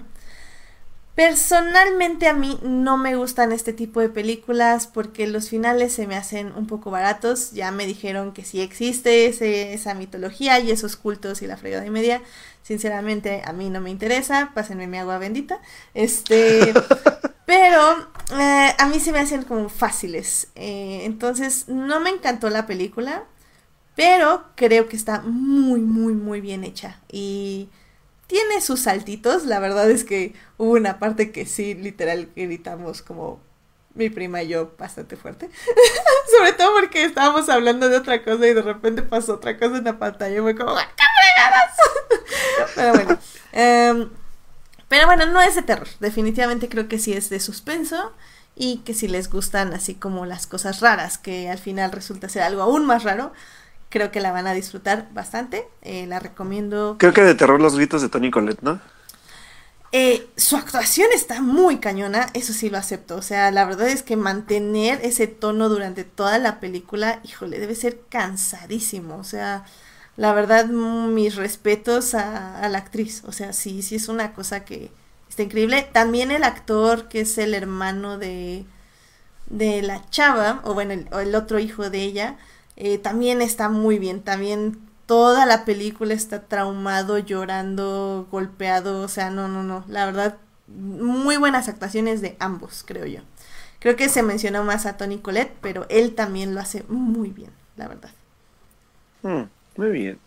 Y pues ya la última eh, sería la película de Oz de Jordan Peele, que lo van a recordar por la película de Get Out. Em, creo que es la que más disfruté en el sentido de que Jordan Peele ya sabe qué esperamos de una película de terror. Eh, ya sabe que no queremos, o sea, ya sabe qué esperamos entonces le pone como las vueltas de tuerca necesarias para sorprenderte. Sorprenderte en un mundo donde, donde los personajes ya saben que es una película de terror o ya han visto películas de terror. Entonces ya saben cómo reaccionar o cómo no reaccionar. Al mismo tiempo de que sus traumas los hacen em, participar de ciertas formas en la dinámica que le está presentando. Em, la verdad es que quiero darle sinopsis, pero sinceramente eh, para mí, otra vez, hashtag no vean trailers, sobre todo las películas de terror, a mí me funcionan más si no las veo, si no veo ni la sinopsis ni el tráiler, nada más oigo como que está buena o está mala y llego así de la nada, porque creo que si contamos como ciertas cosas, eh, es como, pues arruinas el twist, ¿no? Y por ejemplo, Hereditary yo ya sabía mucho de lo que iba a pasar porque escuché justo el podcast de Crónicas de Multiverso sobre su reseña de Hereditary, que si los habrán oído alguna vez, básicamente son tres horas describiendo cuadro por cuadro la película. Entonces básicamente ya sabía muchas cosas de las que iban a pasar y por eso no me dio tantísimo miedo. Pero, oh sí, la verdad no sabía absolutamente nada y me sorprendió, me divirtió, me espanté y el final me pareció un poco forzado el, twist final, final, final, final, final. Yep, sí.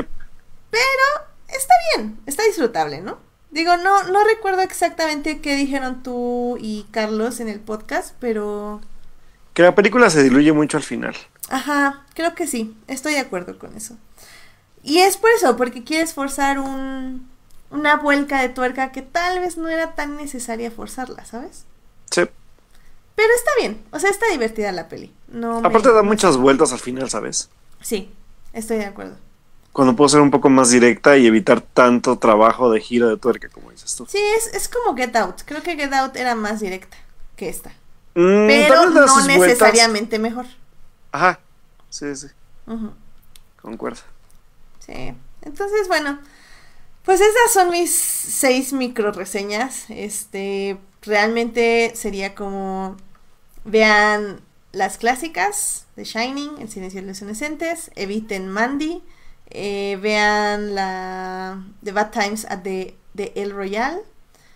Vean Hereditary y vean Us. Creo que son buenas recomendaciones para quienes busquen un fin de semana de cine de terror.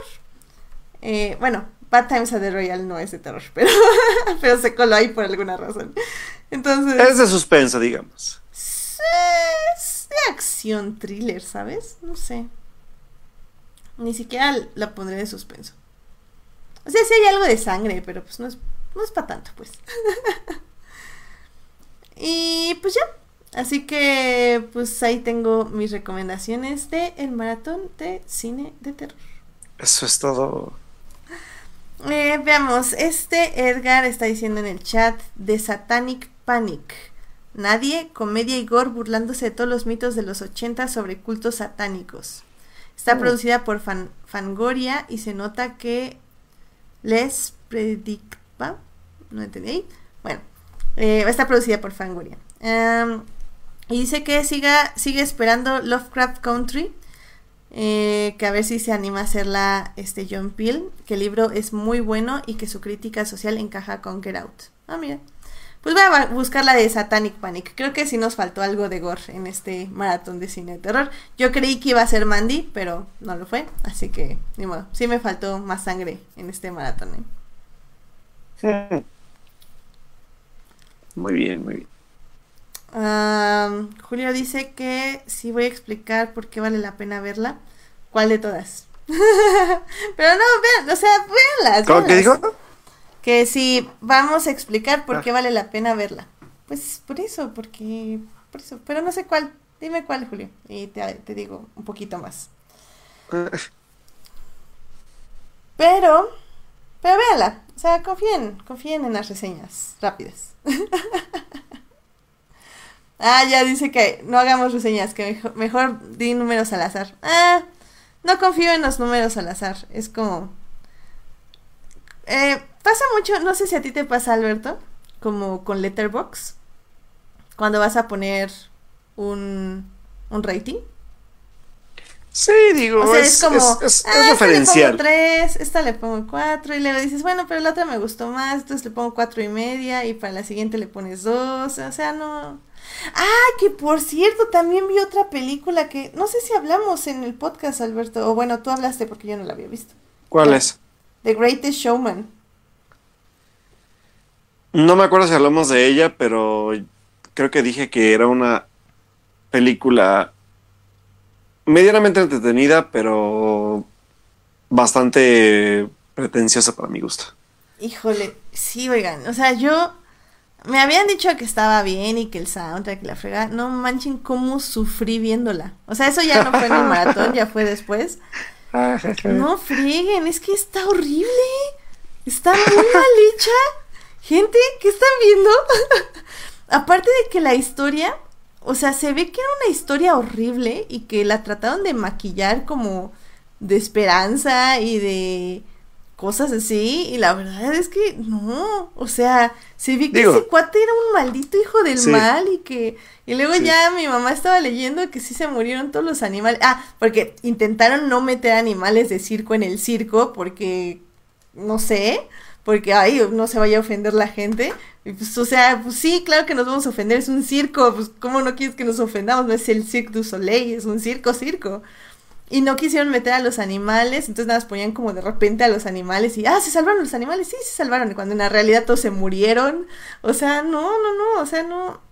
Siento que es una historia fea que alguien dijo, podemos hacerla bonita, pero realmente es una historia fea, no sé, la creación de los circos con ese monito que embaucó a mucha gente y, y sí, o sea, sí entiendo que es una forma de vida y lo que quieras, pero la historia no se siente bonita y no se ve bonita y menos con esos números musicales tan X y mal puestos. O sea, qué fea película, ¿eh? En serio.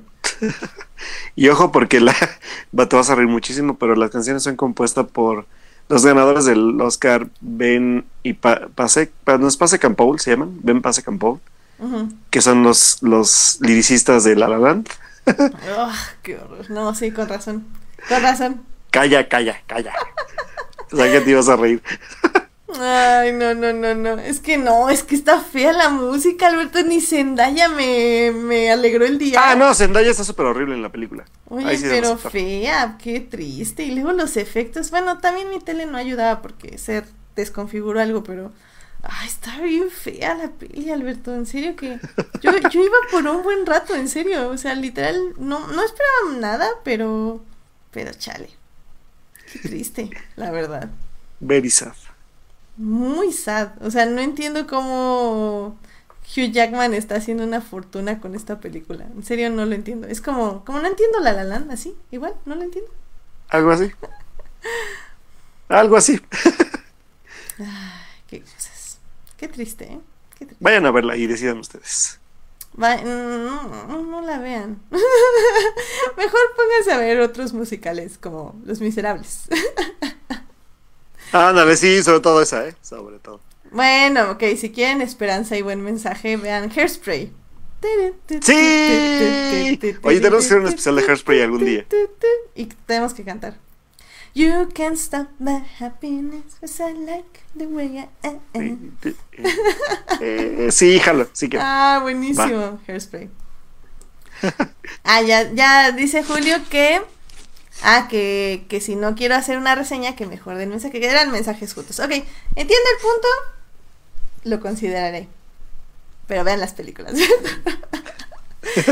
Aunque ya sé que ustedes ya la vieron. Bueno, los de Crónicas vieron Hereditary. Entonces, nada más tienen que veros y así. Pero, en fin, no vean The Great Showman, por favor, público querido. Tampoco La La Land. Thank you. Thank you, next. Y vean La La Land todas las veces que quieran, bye. No, vean Hairspray. Todas las veces que quieran. Bye. y The Rocky Horror Picture Show. Uy, sí, también. Ahí sí, concuerdo. Sí, sí, Concuerdo. Muy bueno. Pero bueno, ah, pues yo creo que Alberto con esto ya nos podemos retirar. Así es, podemos irnos en paz, la misa ha terminado. La misa ha terminado. Demos gracias al Señor del cine. Así es.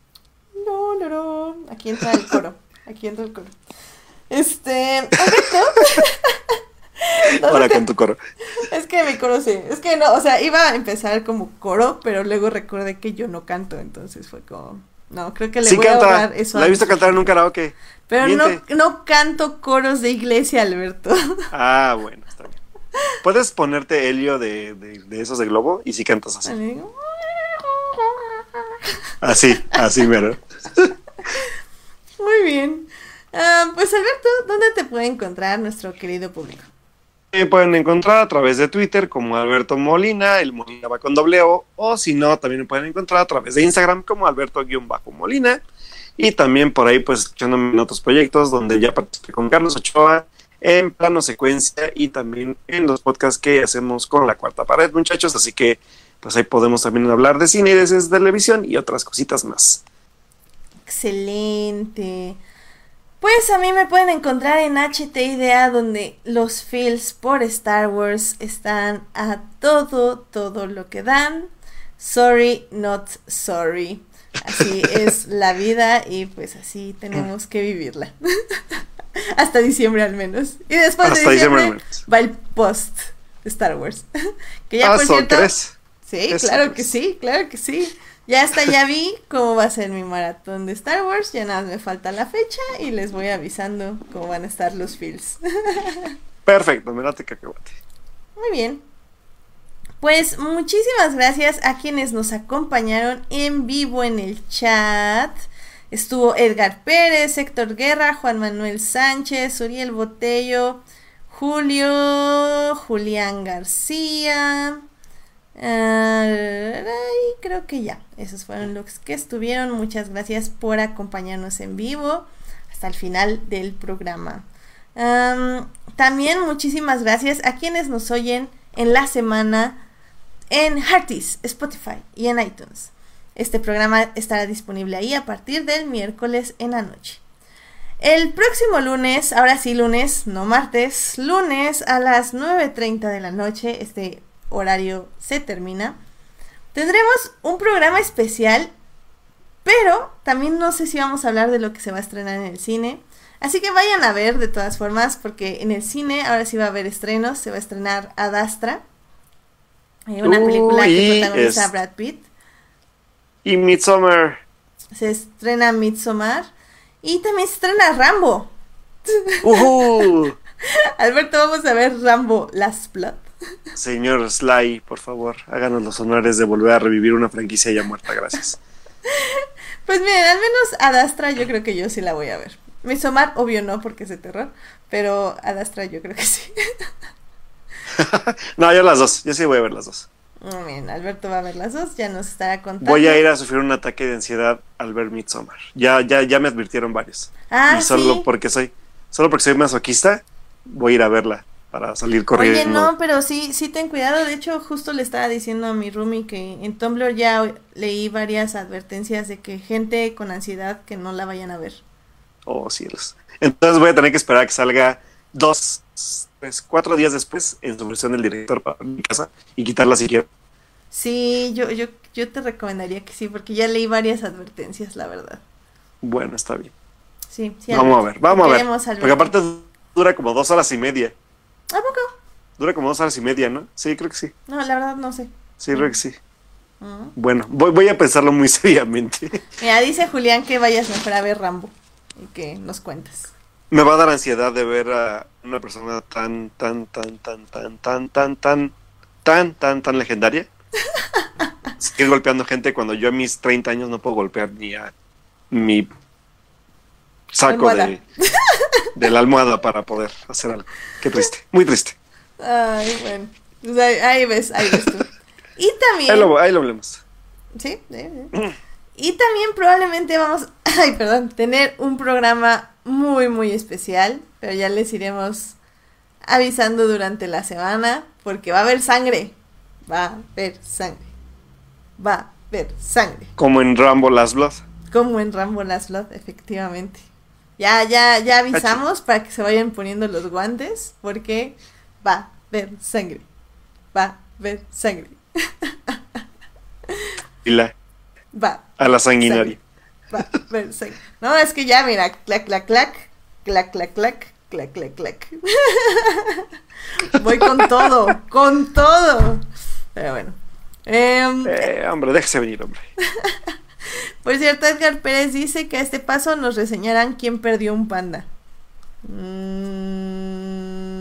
no. No entendí, pero que iba. Jala. No, no, no, aquí puro cine decente.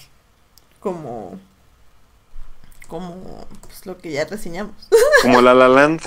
Eh, como de las Jedi. Eh, ok. En fin, muchísimas gracias por escucharnos a todos. Que tengan una gran semana, Alberto. Muchas gracias. Nos vemos la próxima semana. Adiós, chicos, cuídense. Bonita semana. Muy buena noche. Gracias por escucharnos. Bye. Bye.